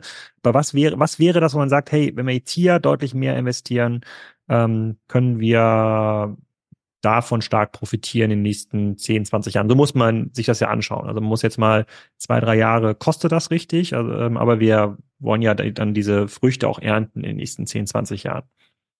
Ja, also ich glaube, ähm, verschiedene, verschiedene Bereiche. Das ist klar, erneuerbare Energien ist ein, ist ein, ist ein No-Brainer. Äh, man könnte sicherlich auch im ganzen Bereich E-Mobilität äh, einen starken Schwerpunkt äh, setzen, ne, weil das äh, äh da haben wir, das müssen wir sowieso tun, äh, weil sozusagen insbesondere aus deutscher Sicht äh, muss ja quasi im ganzen Bereich E-Mobilität äh, eigentlich eine Spitzenposition äh, in irgendeiner Weise äh, erreicht werden, weil ansonsten hat natürlich auch die ganze äh, Autoindustrie, ähm, äh, die von der wir sehr sehr stark auch abhängen, ähm, äh, ein massives Problem. Ähm, und ähm, insofern muss das muss eigentlich der Bereich E-Mobilität ein europäischer Schwerpunkt sein, ähm, was sicherlich auch ein großer äh, Bereich ist, wo wir sehr viel mehr tun müssen, ist der Bereich Digitalisierung von, von Produktion und, und Industrie, also Industrieproduktion, ne, weil natürlich hier in Europa äh, zum Glück muss man ja sagen, die letzten Jahrzehnte noch relativ viel äh, Produktion vorhanden ist. In Frankreich, Italien, Osteuropa, Deutschland ähm, ist ja, hat da immer noch einen sehr starken Industrieschwerpunkt. Ähm, und das leidet natürlich zum einen unter dem ganzen Thema Energiepreise. Ne? Das heißt also, da brauchen wir auf jeden Fall, bis eben erneuerbare Energien so zuverlässig und umfangreich liefern, äh, eine Lösung. Und wenn wir diese Industrie erhalten wollen, ähm, was vermutlich sehr, sehr viel Sinn macht, eine Lösung, um das eben entsprechend zu überbrücken. Ähm, und wir brauchen vor allen Dingen dann eben auch ähm, eine Vorreiterrolle im Bereich Digitalisierung von Produktion. Da spielt AI äh, eine Rolle, ähm, äh, wo sozusagen einfach die Nutzung von AI, um Produktionsprozesse und Abläufe effizienter zu machen. Ähm, das ist natürlich ein wesentlicher Wettbewerbsvorteil, aber ich glaube, äh, das wäre ein relativ natürlicher sozusagen Investitionsschwerpunkt. Und, ähm, und, und ein vierter Bereich äh, wäre sicherlich der ganze Bereich äh, quasi Forschung und, und, und Bildung äh, und das, das Thema sehr, sehr stark nach vorne zu stellen äh, als, als äh, Investitionsschwerpunkt, ne, weil das muss man schon sagen, für die USA ist, das, ist der Bereich Spitzenuniversitäten oder sind die Spitzenuniversitäten oder auch für England ähm, äh, mit Sicherheit eine der attraktivsten Standortfaktoren, warum auch so viele hochqualifizierte äh, erstmalig in die Länder kommen und da auch bleiben. Ja, das heißt also, ähm, äh, wir haben hier in Deutschland diese Exzellenz-Uni-Initiativen und das ist auch alles nett. Ähm, äh, und das hat auch sicherlich schon zu einer Reihe von Verbesserungen geführt, aber das ist natürlich international nicht in dem Maße visibel. Ne? Also wenn man sich anschaut, in irgendwelchen globalen Uni-Rankings, ähm, da äh, sind die USA ganz klar Spitzenreiter. Äh, da spielt England eine gewisse Rolle, äh, aber da sind wir als europäische Volkswirtschaft oder als europäische Gesellschaft deutlich unterrepräsentiert im Vergleich zu dem, was wir da eigentlich haben könnten. Und da, das ist eigentlich ein, No-Brainer, dort massiv zu investieren, auch aufgrund der verschiedenen neben positiven Nebeneffekte, die das hätte. Hm. Ähm, ich bin ja hier der sozusagen ich, äh, der Mann unbequemen Argumente. Ähm, und wenn ich mir jetzt so überlege, wie die ähm, Mindestbeteiligung an den NATO-Spendings, ähm, die Diskussion dazu aussah in den letzten Wochen, äh, und hab, da habe ich mir mal angeschaut, wo gehen die eigentlich hin, diese ganzen Spendings, in dem Wesentlichen in die USA, frage ich mich natürlich, okay, wenn wir sagen, A, uns unabhängiger machen wollen von äh, außer, sozusagen von Streitkräften außerhalb von Europa und auch von den USA vielleicht ein Stückchen unabhängiger werden müssen, weil es dort natürlich durch die ähm, sehr, sehr populistische Politik gerade ähm, ähm, Trends gibt, die zur Aufspaltung der NATO führen könnten, dann wäre es doch total sinnvoll, massiv die europäische Rüstungsindustrie wieder ähm, hochzufahren. Ähm, das ist natürlich extrem unpopulär in Deutschland, historisch äh, ähm, bedingt. Ähm, ich habe natürlich durch meine äh, beruflichen Anfänge bei der Bundeswehr als Zeitsoldat da eine sozusagen eine große Sympathie für. Und da geht es ja jetzt nicht darum, dass wir morgen hier wieder tausend Panzer äh, produzieren. Müssten wir wahrscheinlich auch, weil wir ja sehen, dass der Krieg in der Ukraine, aber auch so, äh, der Krieg in Gaza zum großen Teil mit konventionellen Waffen ähm, geführt wird. Und wir reden hier von einer ähm, Industrie, die mehrere hundert, Milliarden, mehrere hundert Milliarden ähm, stark sein kann. Das ist, steht genau im Gegensatz zu dem, wofür, glaube ich, die sozusagen eher eher linke äh, Teil der Gesellschaft ähm, gekämpft hat, sozusagen für Abrüstung und weniger Waffen, aber jetzt nach vorne gerichtet, insbesondere mit den aktuellen geopolitischen Herausforderungen, ist ja die Rüstungsindustrie und dafür ist die Basis in Europa noch super, ist in Italien stark, ist in Frankreich stark, ist in Deutschland noch sehr stark. Ähm, die könnte man ohne weiteres ver fünf bis verzehnfachen in den nächsten ähm, Jahren und das würde auch wieder zur Volkswirtschaft äh, beitragen. Ich, ich bin mir unsicher, wie aktiv das in der Öffentlichkeit diskutiert wird. Ich beobachte das nicht so aktiv, weil hält sich Deutschland zurück, aber nach allem, was ich jetzt so lese und, und sehe, ist das ja der, der logischste Schritt, wenn äh, die USA sagt, wir können auch nur zu bestimmten Konditionen ähm, die NATO-Verbindlichkeiten ähm, erfüllen, dann muss man auch diese Rüstung selber wieder hochfahren. Hast du denn eine gewisse Sympathie für, ich glaube, ähm, Uwe, dein, äh, dein Kompagnon bei Project A, ähm, wirbt da auch ein bisschen für, zumindest für die Sichtweise auf, Linked, äh, auf LinkedIn. Ähm, man kann das in Deutschland nur sehr schwer offen diskutieren, man, weil man dann ist sehr, sehr, sehr schnell, sehr, sehr schnell eingefangen wird. Aber ganz ehrlich, wenn die Waffen gebraucht werden, um auch Frieden herzustellen oder Frieden zu erhalten, warum könnte das nicht dann die fünfte Säule sein? In, ja, äh, nee, absolut. Also macht total Sinn. Und, und wie du schon richtig sagst, also wir haben ja auch als, als, als Project Ada angefangen, so vor ein, zwei Jahren uns mit zu beschäftigen, da auch einige Investments äh, getätigt ähm, im, im Dual, im sogenannten Dual-Use-Bereich. Also das, das gibt immer dann auch einen zivilen Use Case und einen militärischen. Äh, das ist sozusagen die Definition von, von Dual-Use ähm, sind da sehr stark unterwegs, äh, schauen uns da auch sehr regelmäßig äh, neue Firmen an und werden da auch weiterhin Investments machen. Und ich gebe geb dir recht, also ich komme ja auch eher aus dem Friedenschaffen ohne Waffen äh, geprägten Haushalt. Ja, so, ähm, ähm, aber wenn man versucht, auf die Welt ideologiefrei zu sehen, und das, das ist ja immer zumindest mal ein Bemühen, das ist natürlich nicht so einfach, äh, das hinzubekommen, aber weil man ja immer Biases im, im, im Kopf hat. Aber ich denke, wenn man da ganz nüchtern, sachlich draufschaut, hast du 100 Prozent recht. Ne? Und äh, äh, wenn man sich anschaut, selbst die zwei Prozent äh, Rüstungsausgaben ähm, ist ver vermutlich mal das absolute Minimum, um, um da ähm, äh, mitzuhalten mit dem, was in China passiert, was in, in, ähm, in Russland passiert. Ähm, und gerade wenn eben die USA sagen, Europa muss da und das ist ja durchaus auch eine völlig legitime Argumentation ne, aus, aus deren Sicht, äh, zu sagen, Europa muss sich da adäquat dran beteiligen und dann würde es natürlich auch Sinn machen, da noch das Geld dann auch zu nutzen, um eben äh, eine stärkere Unabhängigkeit ähm, äh, aufzubauen und das Geld eben nicht an ähm, amerikanische Rüstungsfirmen zu geben, sondern durchaus auch eben zu nutzen, diese Investitionen, um dann hier wieder Kompetenzen aufzubauen. Aber eben bewusst als Europa, ne? Und das ist, glaube ich, auch nochmal so ein, so ein Test für Europa. Ähm, schafft man es eben wirklich eine europäische Sichtweise äh, da einzunehmen?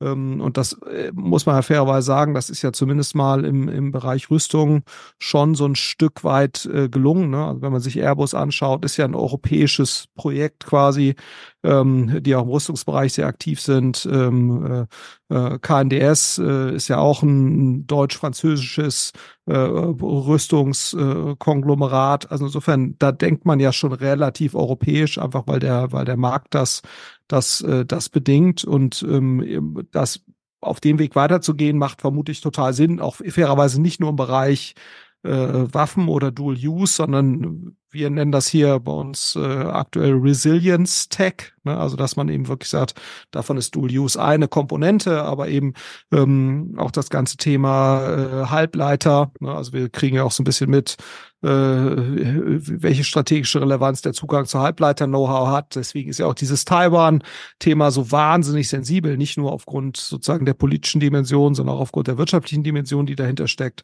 Äh, und da gibt's ja etliche Themen, ne, äh, die, die da reinspielen, wo man sagt, eigentlich müsste Europa oder ein Wirtschaftsraum der Größenordnung Europa sicherlich mehr äh, grundsätzliche oder Basistechnologien auch selbst äh, entwickeln können. Ne? Und, und ähm, äh, das und da spielt eben auch das Thema Energieerzeugung mit Sicherheit genauso rein wie eben das Thema äh, äh Waffen oder militärische Use Cases. Ja. Bei den, ähm, ich komme gleich mal zu dem Thema militärische Use Cases. Bei der Energie bin ich mittlerweile sehr optimistisch. Ich habe heute eine, eine Monthly Energiezone aufgenommen und da haben wir uns mal die Energiepreisentwicklung und generell die ganzen Trends angeschaut. Da geht's ja schon in eine super Richtung. Wir sind jetzt auch bei den äh, Gaspreisen sozusagen unter dem 2018er Standard. Also es ist schon wieder super billig geworden. Es kann jetzt keiner mehr in Europa sagen, dass sich das aufgrund der hohen Gaspreise und äh, sozusagen der LNG-Politik da massiv erhöht hat. Und ähm, wenn wir da jetzt noch die richtigen Preisincentives äh, ähm, setzen und die der Ausbau entsprechend fördern, glaube ich, dass wir in Europa und Deutschland voran da als, als Vorreiter relativ schnell energieautark werden können und auch sehr, sehr günstig. Also äh, sieht man in China natürlich auch und ähm, dass dort zwar immer noch Atomkraftwerke und auch Kohlekraftwerke gebaut werden, aber natürlich ist der Ausbau von Wind und Solar viel schneller, viel größer. Das folgt einem exponentiellen Ausbaupfad Dort werden keine neuen Atomkraftwerke mehr ähm, äh, genehmigt. Es ist einfach so billig geworden, äh, mit Solar und Wind zu, äh, zu, äh, zu produzieren, dass wir bei dem Thema Energiekosten, glaube ich, in Europa relativ schnell ähm, zu einem äh, zu einem Setup kommen können, bei dem wir dann auch nicht mehr auf ähm, Gasimporte aus den USA angewiesen sind äh, und es auch alles innerhalb von Europa ähm, regeln können. Da müssten wir gar nicht so weit aus dem Fenster schauen. Zum Thema ähm, ähm Rüstung fällt mir noch ein, da gibt es eine Paralleldiskussion. Ähm, das betrifft auch die Aufstellung der Streitkräfte in Europa. Früher, als ich noch auf der Offizierschule war, haben wir Rotland gegen Blauland gespielt. Äh, wer Rotland war, kann man sich ja ungefähr ausmalen. Ähm, und fairerweise ist ja jedes Land heute so aufgestellt. Also jedes Land versucht sich äh, sozusagen komplett voll verteidigungsfähig zu machen. Ähm, und das macht natürlich aus einer europäischen Perspektive gar nicht so viel Sinn. Auch bei Investitionen äh, äh, nicht. Der eine muss vielleicht mehr in Drohnen investieren, der andere mehr in Cybersecurity. Ähm, wenn man das so ein bisschen bündelt, das Know-how, was man in Europa hat, kann man daraus, glaube ich, einen spannenden äh, einen spannenden äh, Technologiepfad bauen, aus dem man auch viele andere Technologien ableiten ähm, kann. Aber wird leider offensichtlich nicht so diskutiert und oft äh, beobachte ich dann immer diese sehr abgesch diese sehr erschrockene Huch, die USA ähm, wollen sich da aus der NATO zurückziehen und dann muss man dann total nüchtern draufschauen und sagen, ja, also in, vielleicht ist in deren Interesse auch ein bisschen geringeres Engagement, macht das irgendwie Sinn, um dann geopolitisch sich eher China zu widmen. Und dieser Wettbewerb findet wahrscheinlich eben nicht auf dem europäischen Festland äh, statt. Das finde ich auch gar nicht so problematisch. Ähm, aber die. Aber das ist ähm, natürlich der ultimative Test sozusagen für den europäischen Gedanken, ne? Weil man natürlich sagt, so die, die Verteidigungsfähigkeit ist natürlich so die letzte Bastion quasi des, des Nationalstaats. Ne? Wenn man selbst mhm. da anfängt, natürlich dann äh, Kompetenzen zu delegieren ähm, und zu sagen, hier, die Franzosen machen das mit den Drohnen und wir kümmern uns stärker um, um Cybersecurity.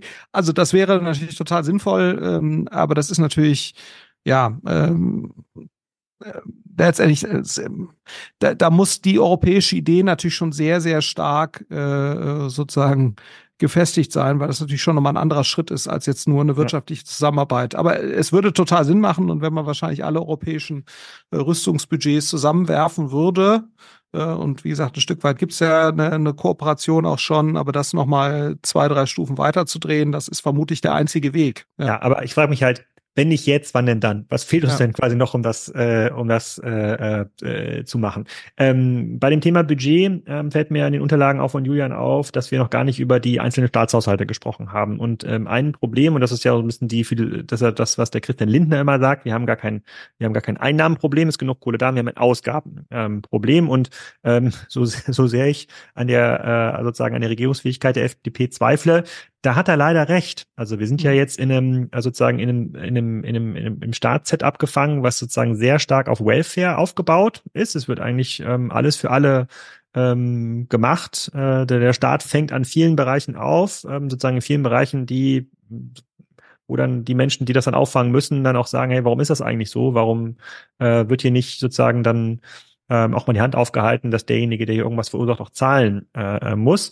Ähm, aber mir ist das aufgefallen, vor allem in der Statistik, und zwar in der in den Verwaltungsausgaben. Da habe ich hier einen äh, sozusagen Link gefunden, ähm, der aufzeigt, dass die Verwaltungsausgaben in Deutschland in den letzten zwölf Jahren von vier Prozent auf sechs Prozent gestiegen sind. Also wir haben ähm, nicht äh, von, das heißt ähm, in absoluten Zahlen von neun Milliarden auf 22 Milliarden Verwaltungsausgaben für äh, Mitarbeiter ähm, und ähm, ja, Schreibtischkosten, Arbeitsplatzkosten in den verschiedenen Ämtern.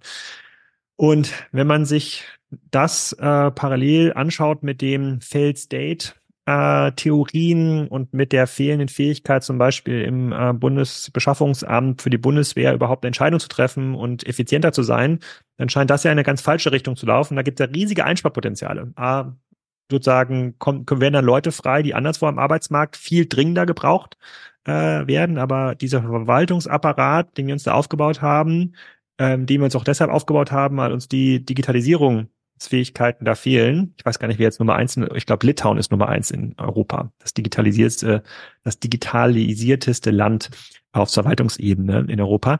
Ähm, aber da, es gibt ja enormes Potenzial. Also wir müssen ja noch gar nicht in diese Trickkiste neue Schulden ähm, machen, greifen. Da kommen wir gleich noch dazu, äh, wie Deutschland da im Vergleich aussieht.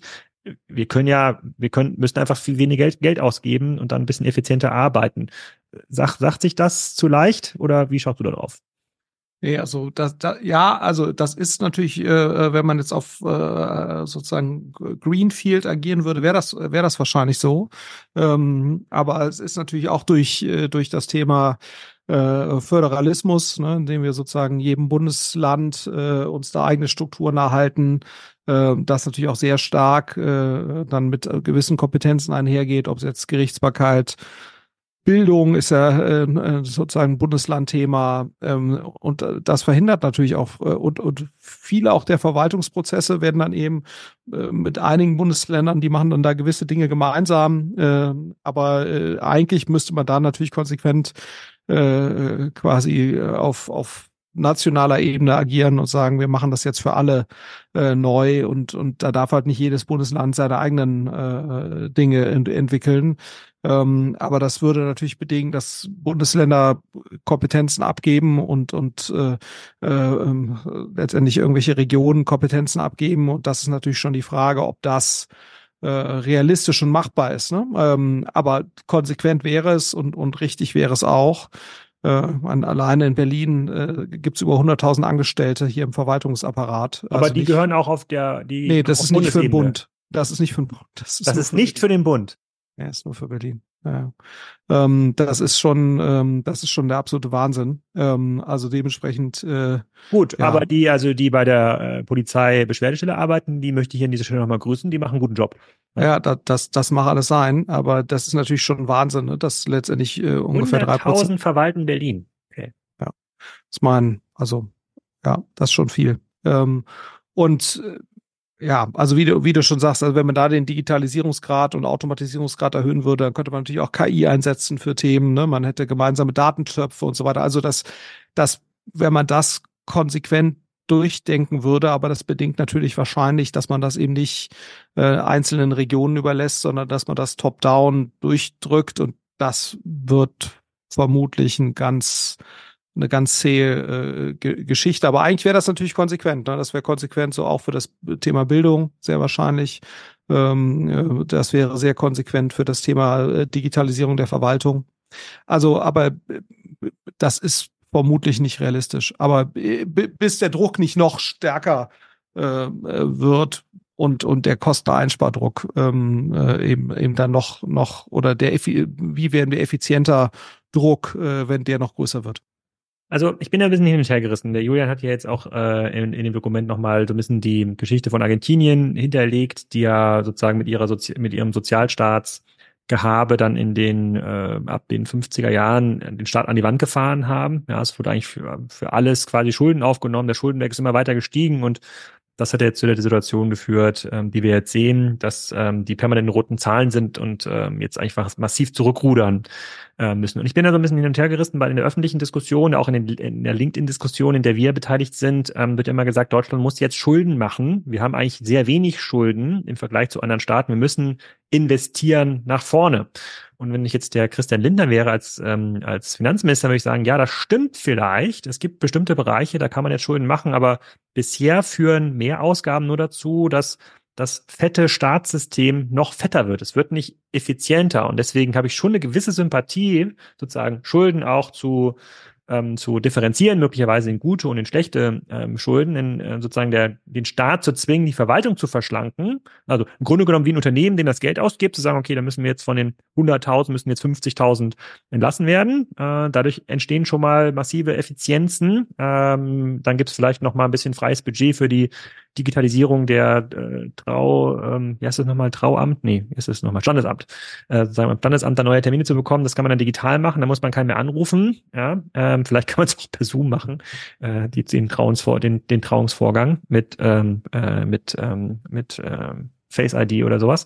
Ähm, das, da bin ich so ein bisschen hin und her gerissen. Also ich sehe natürlich diesen, diese verschiedenen Investitionsvorhaben in den USA, die aber auch dort dazu führen, dass die Verwaltung deutlich dicker äh, wird. Auch dort steigen die Verwaltungsausgaben äh, ähm, äh, massiv, aber es zieht, die, das zieht den ganzen Staat mit nach oben.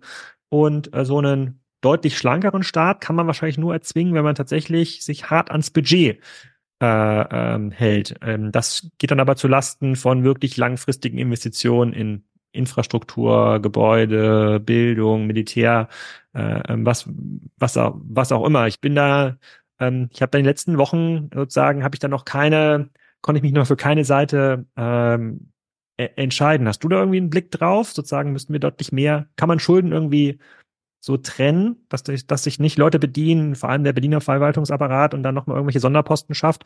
Ähm, das war ja auch in der Presse in den letzten, äh, in den letzten Wochen. Ich meine, das muss ja das, das kann man ja damit verhindern, indem man einfach weniger Geld gibt. Ja, das stimmt. Wobei wir natürlich schon, und das ist ja das, das Spannende, wir sind ja, was die Staatsverschuldung angeht, äh, von eigentlich allen entwickelten Ländern, äh, wahrscheinlich außer Südkorea, äh, äh, die sind irgendwie auch ganz gut unterwegs, aber sind wir mit, mit ein bisschen über 60 Prozent äh, vom, vom GDP, obwohl unser GDP ja gar nicht stark gewachsen ist. Ne? Das darf man auch nicht mal, also wir haben ja eigentlich drei Jahrzehnte relativ langsamen Wachstums äh, hinter uns, auch gerade im Vergleich mhm. zu den USA. Ne? Und das relativiert ja auch nochmal, wenn in den USA die Verwaltungsausgaben steigen, dann äh, sind die halt äh, über die letzten 30 Jahre wahrscheinlich doppelt so stark gewachsen wie wir. Das heißt, das relativiert das auch nochmal äh, massiv. Ähm, und, und wir sind natürlich mit, äh, ähm, muss man sagen, stehen trotz unseres eigentlich relativ langsamen GDP-Wachstums ziemlich diszipliniert da, was die, was die Staatsschulden angeht. Im Vergleich zu den USA sowieso, aber auch im Vergleich zu Ländern wie der Schweiz. Ja, das ist eigentlich ganz spannend. Also man sagt ja immer, die Schweiz ist immer so ein Musterknabe. Die Schweiz hat äh, ähm, 280 Prozent ihres GDPs Schulden. Ja, das ist eigentlich schon ganz, ganz spannend. Ähm, und äh, die Vereinigten Staaten sind doppelt so hoch wie wir. Ja? Also was, was den Prozentsatz Schulden ähm, am, äh, am GDP äh, angeht. Ähm, also insofern, wir hätten, äh, hätten da sicherlich schon Spielräume, äh, aber wie du schon sagst, du musst natürlich dann äh, äh, unternehmensartig äh, quasi äh, in Investitionscases denken. Äh, und, äh, und dann kann man wahrscheinlich schon differenzieren zwischen guten Schulden und schlechten Schulden, weil grundsätzlich sind ja Investitionen, die eine gewisse Amortisationszeit haben.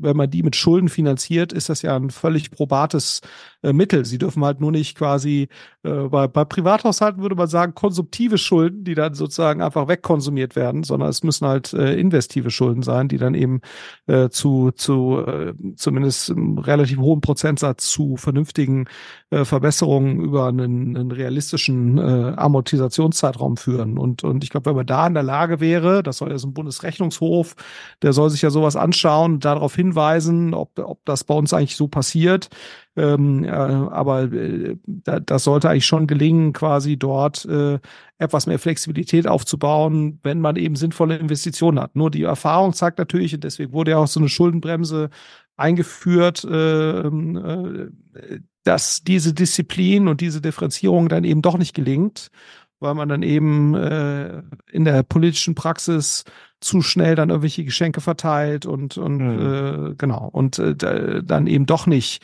investiert, sondern eben eher äh, gewisse äh, sozusagen ja Zielgruppen oder oder Klientelpolitik betreibt, äh, die dann eben von diesen Geschenken profitieren. Äh, und das muss halt müsste man natürlich wirksam verhindern, wenn man sagt, man will mehr Schulden machen. Und davor haben haben natürlich viele Angst aus den Erfahrungen der Vergangenheit, weil man halt weiß, so richtig klar gelingt das dann halt doch im politischen Alltag nicht. Okay, weil, weil wir nicht effizient quasi das Geld verteilen ähm, können. Also hat Christian Lindner in, in diesem Fall wahrscheinlich nicht Unrecht. Also mit einem deutlich effizienteren Staat, der massiv investive Schulden auch für sich nutzt, wäre das ja gar kein Problem, weitere Schulden aufzunehmen. Äh, Aber in der Staatsform oder in der Verwaltungsform, in der wir aktuell sind, ähm, ähm, fu funktioniert das nicht. Ähm, der der ähm, Scott Galloway, äh, bekannt dem Also nicht sachlogisch hier. funktioniert das nicht, aber sozusagen aus der Erfahrung äh, genau. äh, tut man sich ja. damit schwer. Aber die, ja. der, der Scott, Valley, Scott Galloway sagt ja immer, also der, der ist ja auch in diversen Podcasts unterwegs, ähm, best place to earn money is the US, best place to spend money is Europe. Ja, was äh, wie Lebensqualität, Kultur und Co. angeht. Also Europa ist ja, und das sieht man natürlich, wenn man in, ähm, in die Großstädte fährt, ist ja ein extrem attraktiver Ort für Touristen. Ich glaube, Italien ist das Reiseland Nummer eins global. Äh, ähm, sogar, obwohl da die Infrastruktur wirklich Hanebüchen ist in vielen in vielen Städten. Spanien wird das massiv aufholen, aber auch Deutschland ist ganz attraktiv. Also die Leute kommen ja gern hierher. Das heißt sozusagen diese Basismigration, diese Basisbegeisterung ist ja da. Das ist jetzt ja zum Beispiel anders als in der MENA-Region. Ja, also Saudi, Oman, Katar, die mit riesigen Investitionen die Leute erstmal so anlocken äh, müssen. Gibt es ja sozusagen, ist der Honig ja hier oder das sieht ja noch sehr, sehr interessant aus. Es fehlen dann die Leute, um die entsprechenden Dienstleistungen zu erbringen. Ja, die Fahrt mit dem Taxi äh, ähm, äh, funktioniert nicht vom Flughafen, weil es einfach zu wenig Taxifahrer äh, gibt, weil Service gibt es, glaube ich, in Deutschland vielleicht noch bei zehn Hotels. Ähm, aber das wird, das wird weniger. Dafür gibt es die Leute gar nicht, äh, gar nicht mehr. Aber grundsätzlich ist ja die Ausgangslage, wenn ich jetzt mir mal die Daten so anschaue und äh, Julian hat ja auch nochmal eine Statistik hier reinkopiert von PwC, die zeigt, wie attraktiv sind wir eigentlich innerhalb der Europäischen Union für Investitionen nach vorne. Die ist ja gar nicht schlecht. Also das, das ist ja extrem viel äh, ähm, da. Wir äh, ähm, aus dem könnte man ja schon was, ähm, aus dem könnte man ja schon was machen.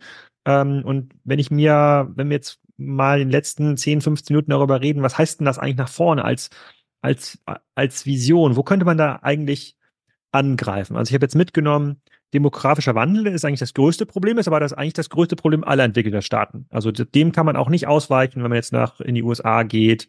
Das vielleicht hängt es ein bisschen hinterher, aber im Wesentlichen nicht. Innerhalb ja, von USA Europa. hat das Problem eben nicht, weil sie halt eine deutlich höhere Geburtenrate haben. Ja, und äh, natürlich eine, eine sehr äh, etablierte äh, Einwanderung von Fachkräften, die halt wegen der tollen Unis kommen und dann halt bleiben. Ne? So und äh, also USA hat hat das Soziodemograf also hat das hat den, nicht so stark. Den, dem, demografischen Wandel längst nicht so stark, wie wir das haben. Okay, Stine hat das ja auch, hat das jetzt ja auch durch die Einkindpolitik, die laufen auch rein. Ich bin jetzt, weiß jetzt nicht ganz genau, wie weit diese die haben das auch massiv, ja. genau, demografische Kurve da jetzt gerade verläuft, aber die, die, die trailen da, glaube ich, nicht weit hinter Europa. Die haben das gleiche. Nee, die haben die Einkindpolitik ist ja aufgehoben worden, aber es dauert natürlich Jahrzehnte, so, so wie es aussieht, um dann quasi vom Verhalten, äh, ne, das ist ja dann sehr stark gelernt, dass eine Familie hat, ein Kind hat und ähm, ist natürlich auch ein Wohlstandsthema äh, in, in China. Das heißt, Kinder sind teuer, Ausbildung von Kindern ist teuer man scheut die Verantwortung, also die gleichen Themen, die wir ja dann auch haben. Und, und äh, obwohl die Einkindpolitik aufgehoben ist, zeigt sich eben, es dauert dann halt doch Jahrzehnte, bis eben so eine, so eine Geburtenrate sich wieder erhöht. Ja. Mhm. Okay, aber sozusagen, was, was müsste dann, was ist eine smarte Vision? Weil ich glaube, man muss, man muss ja eine Bevölkerung oder einen Staat, deswegen, vielleicht ignorieren wir jetzt mal kurz die europäische äh, Ebene, sozusagen, wie holen wir die Leute quasi hinter diesen, hinter diesem, äh, ja, de, hinter diesem depressiven Ofen wieder vor? Und sagen, okay, das, das können wir jetzt gemeinsam an, anpacken, hierfür äh, stehe ich, das können wir nächsten 30 Jahre, äh, äh, ähm, das können wir nächsten 30 Jahre ähm, äh, machen. Ist das irgendwie Wohnraum für alle, ja, sozusagen jeder, der sich anstrengt, kriegt auch irgendwie äh, bezahlbarer Wohnraum für alle. Sozusagen, wenn man da jetzt investiert, kann, äh, erzeugt das ja so eine massive Binnennachfrage, die hat ja China auch nach oben gespült, also sozusagen dieser Domestic ähm, Demand. Wir bauen ganz viele Häuser, das sorgt einfach für sehr, sehr, sehr viel schneller drehendes Geld, also weg von den Sparkonten rein in Immobilien, in Straßenbau, in Infrastruktur, in Nahwärme ähm, Netze. Wir bauen jetzt sowieso das Gasnetz ähm, im großen Teil in Deutschland muss ja umgebaut werden. Äh, sozusagen dieses, äh, was in den Endhaushalten ankommt, in, mit Nahwärmenetzen wird das umgebaut, mit Elektro. Also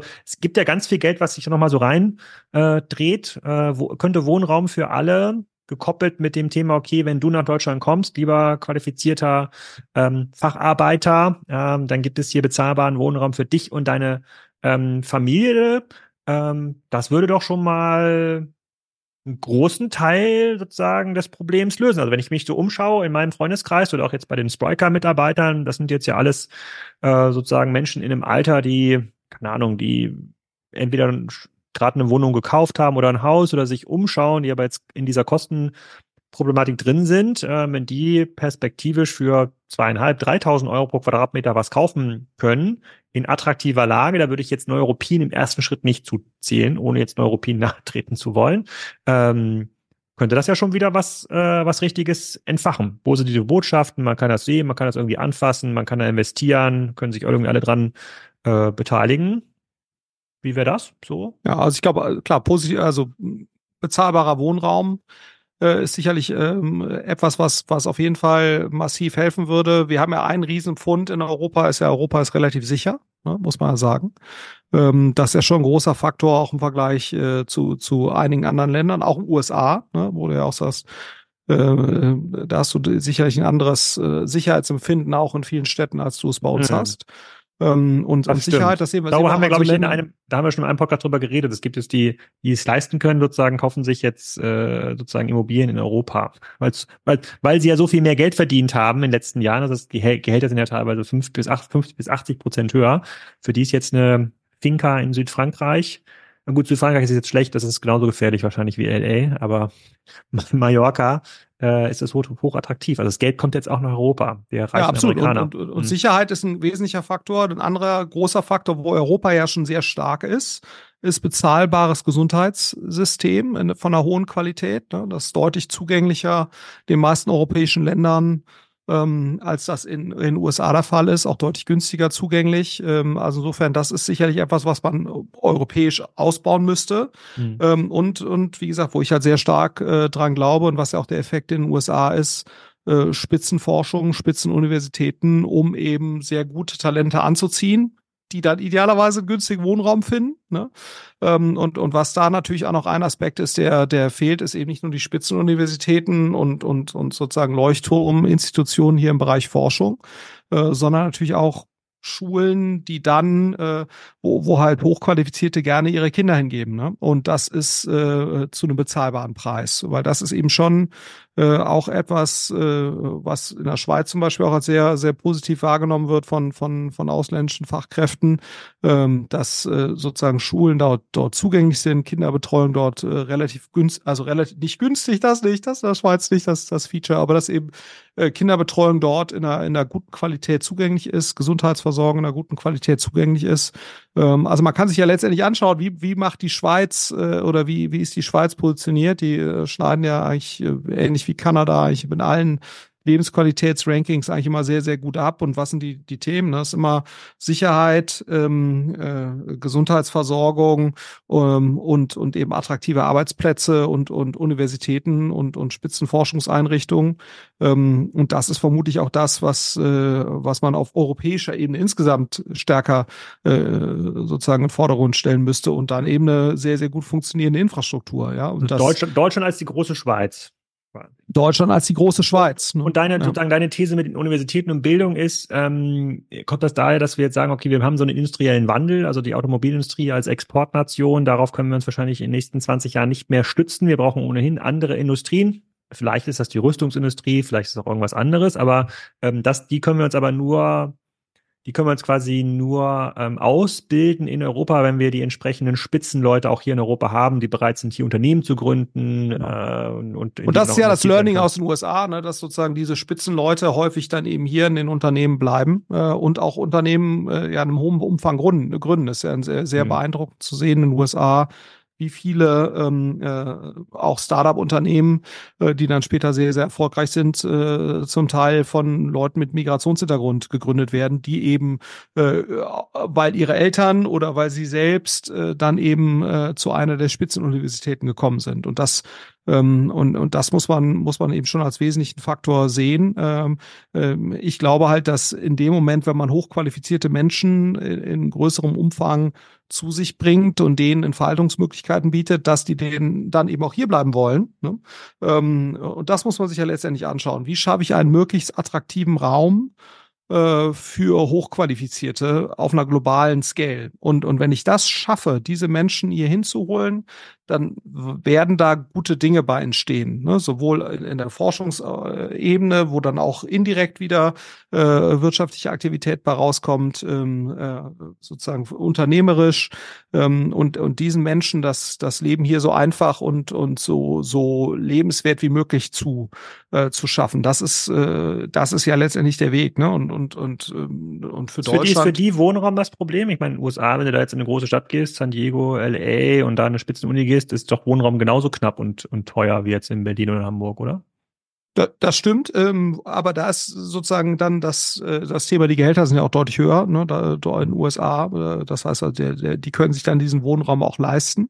Ähm, aber in der Gesamtschau, ne, also äh, relativ günstiger, ähm, äh, relativ günstige Gesundheitsversorgung und, und auch zugängliche Gesundheitsversorgung in der breiten Masse ähm, ich glaube, da kann man sich schon positiv äh, eben von, von den USA mh, hm, abheben. Ähm, und es ist ja auch nicht so, das muss man sagen, obwohl die Gesundheitskosten USA, glaube ich, pro Einwohner fast doppelt so hoch sind wie bei uns, ist jetzt nicht so, dass die Lebens äh, Lebenserwartung in den USA höher wäre. Äh, und, und, also die, in der in der gesamten Masse kommt kommen eben diese wahnsinnig hohen Gesundheitskosten äh, nicht durch bessere Qualität oder Ne? Also dadurch, dass du natürlich einen riesen Spread hast zwischen guter und schlechter Gesundheitsversorgung, aber in der breiten Masse kommt eben die Qualität der Gesundheitsversorgung äh, nicht in der Qualität in den USA äh, äh, der Bevölkerung mhm. zugute. So, und ich glaube schon, dass man sich da positiv differenzieren kann.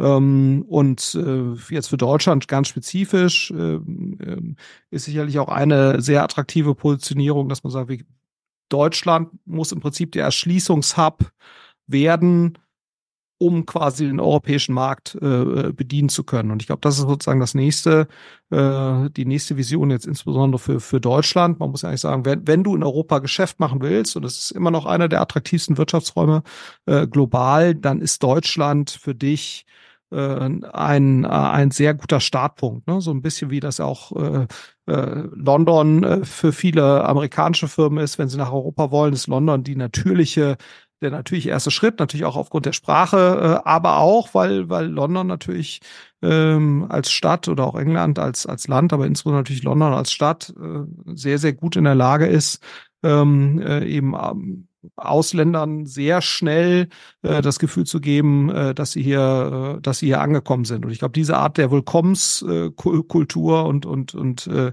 äh, Offenheit, das muss im Prinzip in allen wesentlichen deutschen Städten gewährleistet sein, für, auch für Menschen, die halt kein Deutsch sprechen. Ne? Und ich glaube, da ist sozusagen äh, dieser Fakt, dass, dass man eben auch denkt, ja, die Leute müssen Deutsch sprechen und so weiter, ähm, äh, das ist aus meiner Sicht ein, nachgelagerter Punkt für, für Hochqualifizierte. Wir müssen eigentlich jede hochqualifizierte Person, ähm, die hier gerne sein möchte und hier gerne arbeiten möchte und sich hier einbringen möchte, den müssen wir eigentlich äh, die Möglichkeit geben, das relativ friktionslos äh, zu tun. Und darauf müssen wir eben auch die Verwaltung ausrichten. Und davon sind wir eben noch weit, weit, weit entfernt.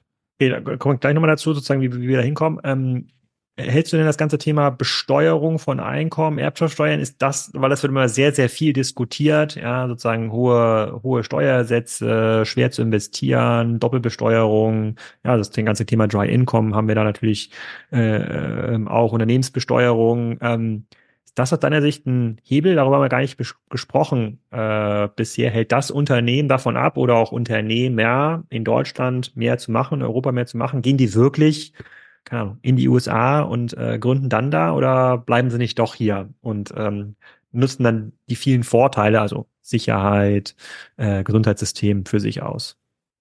Ja, also ich glaube, das ist sicherlich schon, ich meine, deswegen hat der Startup-Verband ja auch sehr stark drauf gedrungen und das hat sich ja auch jetzt deutlich, ähm, deutlich verbessert, ähm, dass wir natürlich schon im internationalen Vergleich ähm, kompetitive äh, Voraussetzungen haben müssen, was auch die, was auch die Besteuerung von von ESOPs und, und solchen Themen angeht. Ne? Das ist äh, das ist aber vermutlich jetzt sozusagen aus global globaler Sicht, also aus Startup-Sicht, das ist sicherlich schon ein Thema. Ähm, äh, ist das jetzt sozusagen aus gesamtwirtschaftlicher Sicht ist das vermutlich eher nachgelagert. Ne? Ähm, aber da ist eher das Thema äh, Einfachheit der Verwaltung, wie schnell kann ich hier als Unternehmen äh, gewisse Prozesse durchführen und so weiter, äh, wie aufwendig ist das? Ähm, das ist sicherlich wesentlicher als jetzt die, als die konkrete Besteuerung. Ja. Okay, wie kommen wir da jetzt hin? Letzte Frage hier im, im Podcast. Ähm, heute gab es im Newsletter vom Manager Magazin einen äh, Hinweis auf eine Studie von drei Kieler Wirtschaftsforschern. Das habe ich mir nicht ausgedacht mit den ganzen Kieler Hintergrundinformationen. Das war jetzt Zufall, dass das hier aus der Kieler Volkswirtschaft äh, ähm, ähm, kommt. Die haben analysiert, wie Populisten, äh, wenn die an die Macht kommen äh, in der Regierung, wie, welchen Einfluss die auf das ähm, Bruttosozialprodukt des Landes haben und äh, von Hitler über Mussolini bis hin zu äh, Peron und Trump haben sie untersucht.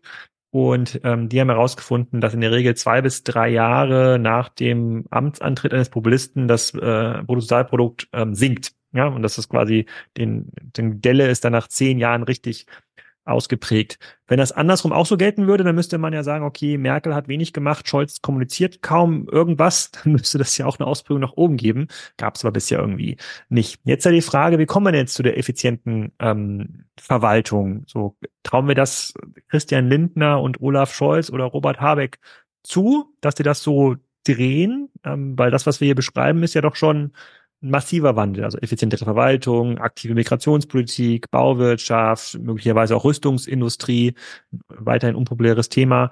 Ähm, wie, wie kann man das machen? Wir können jetzt ja nicht irgendwie den estischen oder Litau litauischen Premierminister, die das offensichtlich gut hinbekommen haben, dafür ihr Land hier importieren oder Sanna Marin aus Finnland, die ist ja jetzt ja frei gerade. Ähm, da haben wir jetzt ja nicht so einen äh, sozusagen wie, wie, im, wie im Fußball quasi so eine Art Trainerkarussell, wäre vielleicht ganz hilfreich. Ähm, was machen wir denn jetzt? Wann, ja. wann fängst du an mit deiner Partei, Florian? Um, um, um mir direkt auf den Punkt zu kommen. Nee, ich glaube, ja, und ich glaube, das ist, das ist halt der, der, der Punkt. Äh, ich glaube, das wird nur gehen, indem man das eben sozusagen aus den Parteien selbst macht. Ne? Es gibt ja auch immer wieder den Gedanken, man müsste irgendwie eine neue Partei gründen und so weiter. Hm, ähm, so, und, und vermutlich geht das aber eben in, in einer Demokratie in der wir ja sehr gerne leben, halt nur indem man wirklich äh, versucht quasi sich in den bestehenden Parteien zu engagieren. Ne? Wir haben ja eben Thomas Heilmann gesprochen. Das ist ja jemand, äh, sozusagen, den ich zumindest so wahrnehme, der sagt, äh, ich, ich versuche relativ ideologiefrei wirklich möglichst gute mittelfristige Lösungen zu erreichen innerhalb des politischen Betriebs. Aber das ist natürlich schon ein wahnsinnig schwerer... Also wir brauchen mehr Thomas Heilmanns. Du bist ja namenstechnisch auch nah dran, äh, fällt mir hier gerade. Ja, aber, aber ja. das, du sagst ja dann, du sagst ja, dass die Leute hier zum Beispiel so eine Partei gründen wie, wie ist denn, Volt? Glaube ich, äh, gab es jetzt ja. Eigentlich wäre das ähm, volkswirtschaftlich deutlich besser eingesetztes Kapital, wenn die Menschen, die sich dort engagieren, in die bestehenden Gremien engagieren. Also sozusagen, ob das jetzt der CDU-Landesverband, irgendein Kommunalding ist, die können ja auch ähm, versuchen, Bürgermeister oder dich als Bürgermeister ehrenamtlich zu engagieren, ohne Parteibuch. Also du glaubst, die Veränderung also es fehlt dann die jungen Leute und auch die wählbaren Menschen, die gehen ja dann im Grunde genommen den großen Parteien verloren, wenn sich alle in Einzelaktivitäten ähm, aufhalten. Es gilt ja auch für Tarek, der noch seine Partei gründen will, glaube ich, in Hamburg. Da müsste dann, dann quasi eher die, wem wer immer ihn da am nächsten liegt, die Grünen, die FDP, die SPD, die CDU, äh, müsste er versuchen, von innen zu reformieren wäre jetzt meine These, ne? Also ähm, und und wie gesagt, die letzten größere Reform war ja die Agenda 2010, die ist ja auch aus der SPD entstanden, ne? was ja schon eigentlich ganz ganz spannend ist, dass letztendlich eine Partei, äh, die ja sozusagen eigentlich für mehr Ausgaben und und mehr Umverteilung steht, dann letztendlich so ein äh, ja deutlichen Schritt äh, gemacht hat. Ähm, aber klar, das bedingt natürlich, dass du Menschen brauchst. Ja, der ist jetzt gerade sehr in der Kritik, der Gerhard Schröder, äh, wegen Nähe zu Putin und so weiter. Aber wenn man das sozusagen jetzt mal ausblendet, muss man sagen, war das halt jemand, der gesagt hat, ich glaube, das ist richtig und dann äh, es irgendwie mit äh, Hilfe von Franz Müttefering geschafft hat, äh, das sozusagen gegen den innerparteilichen Widerstand durchzusetzen. Und du brauchst halt mehr solche Menschen, äh, die das dann eben, die das dann eben tun. Also ich, ähm, ich glaube, das ist, ist der einzige Weg. Ob es dazu kommen wird, da kenne ich das politische System ehrlicherweise zu wenig. Ähm, aber das ist ähm, ja vermutlich muss es muss es so sein und vielleicht ist die Hoffnung da, wenn jetzt der Handlungsdruck noch mal stärker, noch mal größer wird und noch mal klarer wird, wo auch die Themen sind, äh, dass man sich dann doch parteiübergreifend äh, arrangiert und dann eben diese pragmatischen Lösungen gemeinsam äh, durchsetzt. Das wäre eben die wäre eben die Hoffnung. Ähm, aber klar ist natürlich äh, solche Elemente wie jetzt die AfD ähm, äh, hilf, helfen dabei natürlich nicht, weil du damit natürlich immer wieder äh, dem äh, ja äh, letztendlich der der Versuchung äh, widerstehen musst, äh, auf die populistischen Anreize oder Reize, die dann da eben kommen von links und rechts, äh, darauf dann im Prinzip wieder einzugehen und dann eben gewisse äh, gewisse Dinge äh, äh dann eben so äh, zu berücksichtigen, die äh, mittel- bis langfristig äh, eben eben doch nicht hilfreich wären. Weil all diese Themen, die wir jetzt gerade besprochen haben, das sind ja alles Projekte, die brauchen 15, 15, 20 Jahre plus. Äh, und, und die muss man dann eben auch so lange durchhalten. Und das ist im politischen Betrieb äh, der alle vier, äh, fünf Jahre eine neue Wahl äh, vor sich vorsieht, äh, natürlich nicht so einfach durchzusetzen. Aber mhm. ja, also ich denke, man, kann ja, man kann ja im Kleinen anfangen. Also wir können uns ja an Finn Bartels ein Beispiel nehmen, also erstmal Trainer werden, örtlich äh, im äh, Tischtennisverein oder beim Fußball sozusagen die Leute zusammenführen. Deswegen habe ich das auch mit Finn Bartels gemacht. Das ist so eine der letzten. So Fußball führt ja wirklich äh, sozusagen alle sozialen Schichten äh, zusammen. Ne? Sozusagen beim Kickern ist irgendwie erstmal alles vergessen und alle alle können da mitmachen. Das ist sehr sehr niedrigschwellig, ähm, so bevor man sich dann als ehrenamtlicher Bürgermeister in seinem Heimatort äh, engagiert. Ähm, aber ich glaube, was ja schon klar wird, es reicht nicht aus, sich über Twitter und Co. zu beschweren, dass irgendwas nicht läuft und man irgendwas nicht mag. Wir, wir, es liegt an uns, die Veränderung mitzugestalten. Ähm, und, ja, und, und, und jede Partei ist ja offen, ne? Also ähm, da, ähm, also man kann da eintreten, man kann sich da engagieren und, und wenn man das tut, dann äh, ja, äh, bekommt man da im Prinzip auch Gehör, aber man muss natürlich sich innerhalb der Spielregeln dort bewegen ne? und zu sagen, mhm. das ist alles doof und äh, da habe ich keine Lust drauf, dann darf man sich auch letztendlich nicht beschweren. Das ist, das ist so. Okay, also wir haben jetzt hier noch sozusagen ganz kein, klein, keine klare Vision ausgearbeitet, aber ich bin deutlich positiver gestimmt äh, hier am Ende des Podcasts, als ich in die Podcast-Vorbereitung reingegangen sind. Also sozusagen die Basics sind da, die, äh, die Möglichkeiten sind da. Es liegt jetzt an uns, das zu ähm, ist das zu hebeln. Und ich freue mich auf das Feedback der, ähm, der Hörer. Wir werden sicherlich in diesem Jahr nochmal die eine oder andere Folge Gast dazu machen. Ich versuche auch nochmal den ähm, genannten Professor vom Kieler Weltwirtschaftsinstitut einzuladen. Der hat ja da, äh, ähm, der hat eine ganz, ganz globale Perspektive darauf. Ähm, da gibt's ja Leute, die machen das nicht nur alle paar Monate mal im Podcast, sondern die beschäftigen sich ja beruflich damit, wie man das Land ähm, äh, ähm, äh, voranbekommen kann und an welchen Ländern man sich ein Beispiel nimmt. An Argentinien sollten wir uns keins nehmen, an der Schweiz vielleicht, an Estland auch. und an den USA in vielen Fällen mittlerweile ähm, auch. Und damit möchte ich die vielen Hörer jetzt verabschieden äh, in dem Podcast Feierabend und bedanke mich auch bei dir, Florian. In diesem Sinne, mach's gut. Ciao, ciao. So, ich hoffe, ihr konntet ein paar spannende Anreize finden für eure eigenen Gespräche und fürs positive Denken. Ähm, ich habe hier parallel noch von einem Freund auch einen ein regelmäßiger Podcasthörer die aktuellen Zahlen bekommen für ein Neubauprojekt in Berlin, was das kostet und was man da mittlerweile an Mieteinnahmen im Monat nehmen muss, nur um äh, den Kredit äh, zu decken und die Zinsen zu tilgen. Ist ja Wahnsinn. Da gehen wir mittlerweile in die 30 Euro Netto-Kaltmiete pro Quadratmeter für Neubauprojekte. So kann es natürlich nicht weitergehen. Aber da gehen wir im Detail vielleicht immer in einem der nächsten Podcasts äh, drauf ein. Und nächste Woche müsste es weitergehen mit dem CEO von Klaas. Ähm, da darf ich nämlich diese Woche noch äh, Trecker fahren. Also wenn der Podcast jetzt draußen ist, am Donnerstag, sitze ich vielleicht auf dem Klaas Xerion irgendwo bei Hasewinkel und äh, freue mich wie ein kleines Kind. Bis nächste Woche. Tschüss.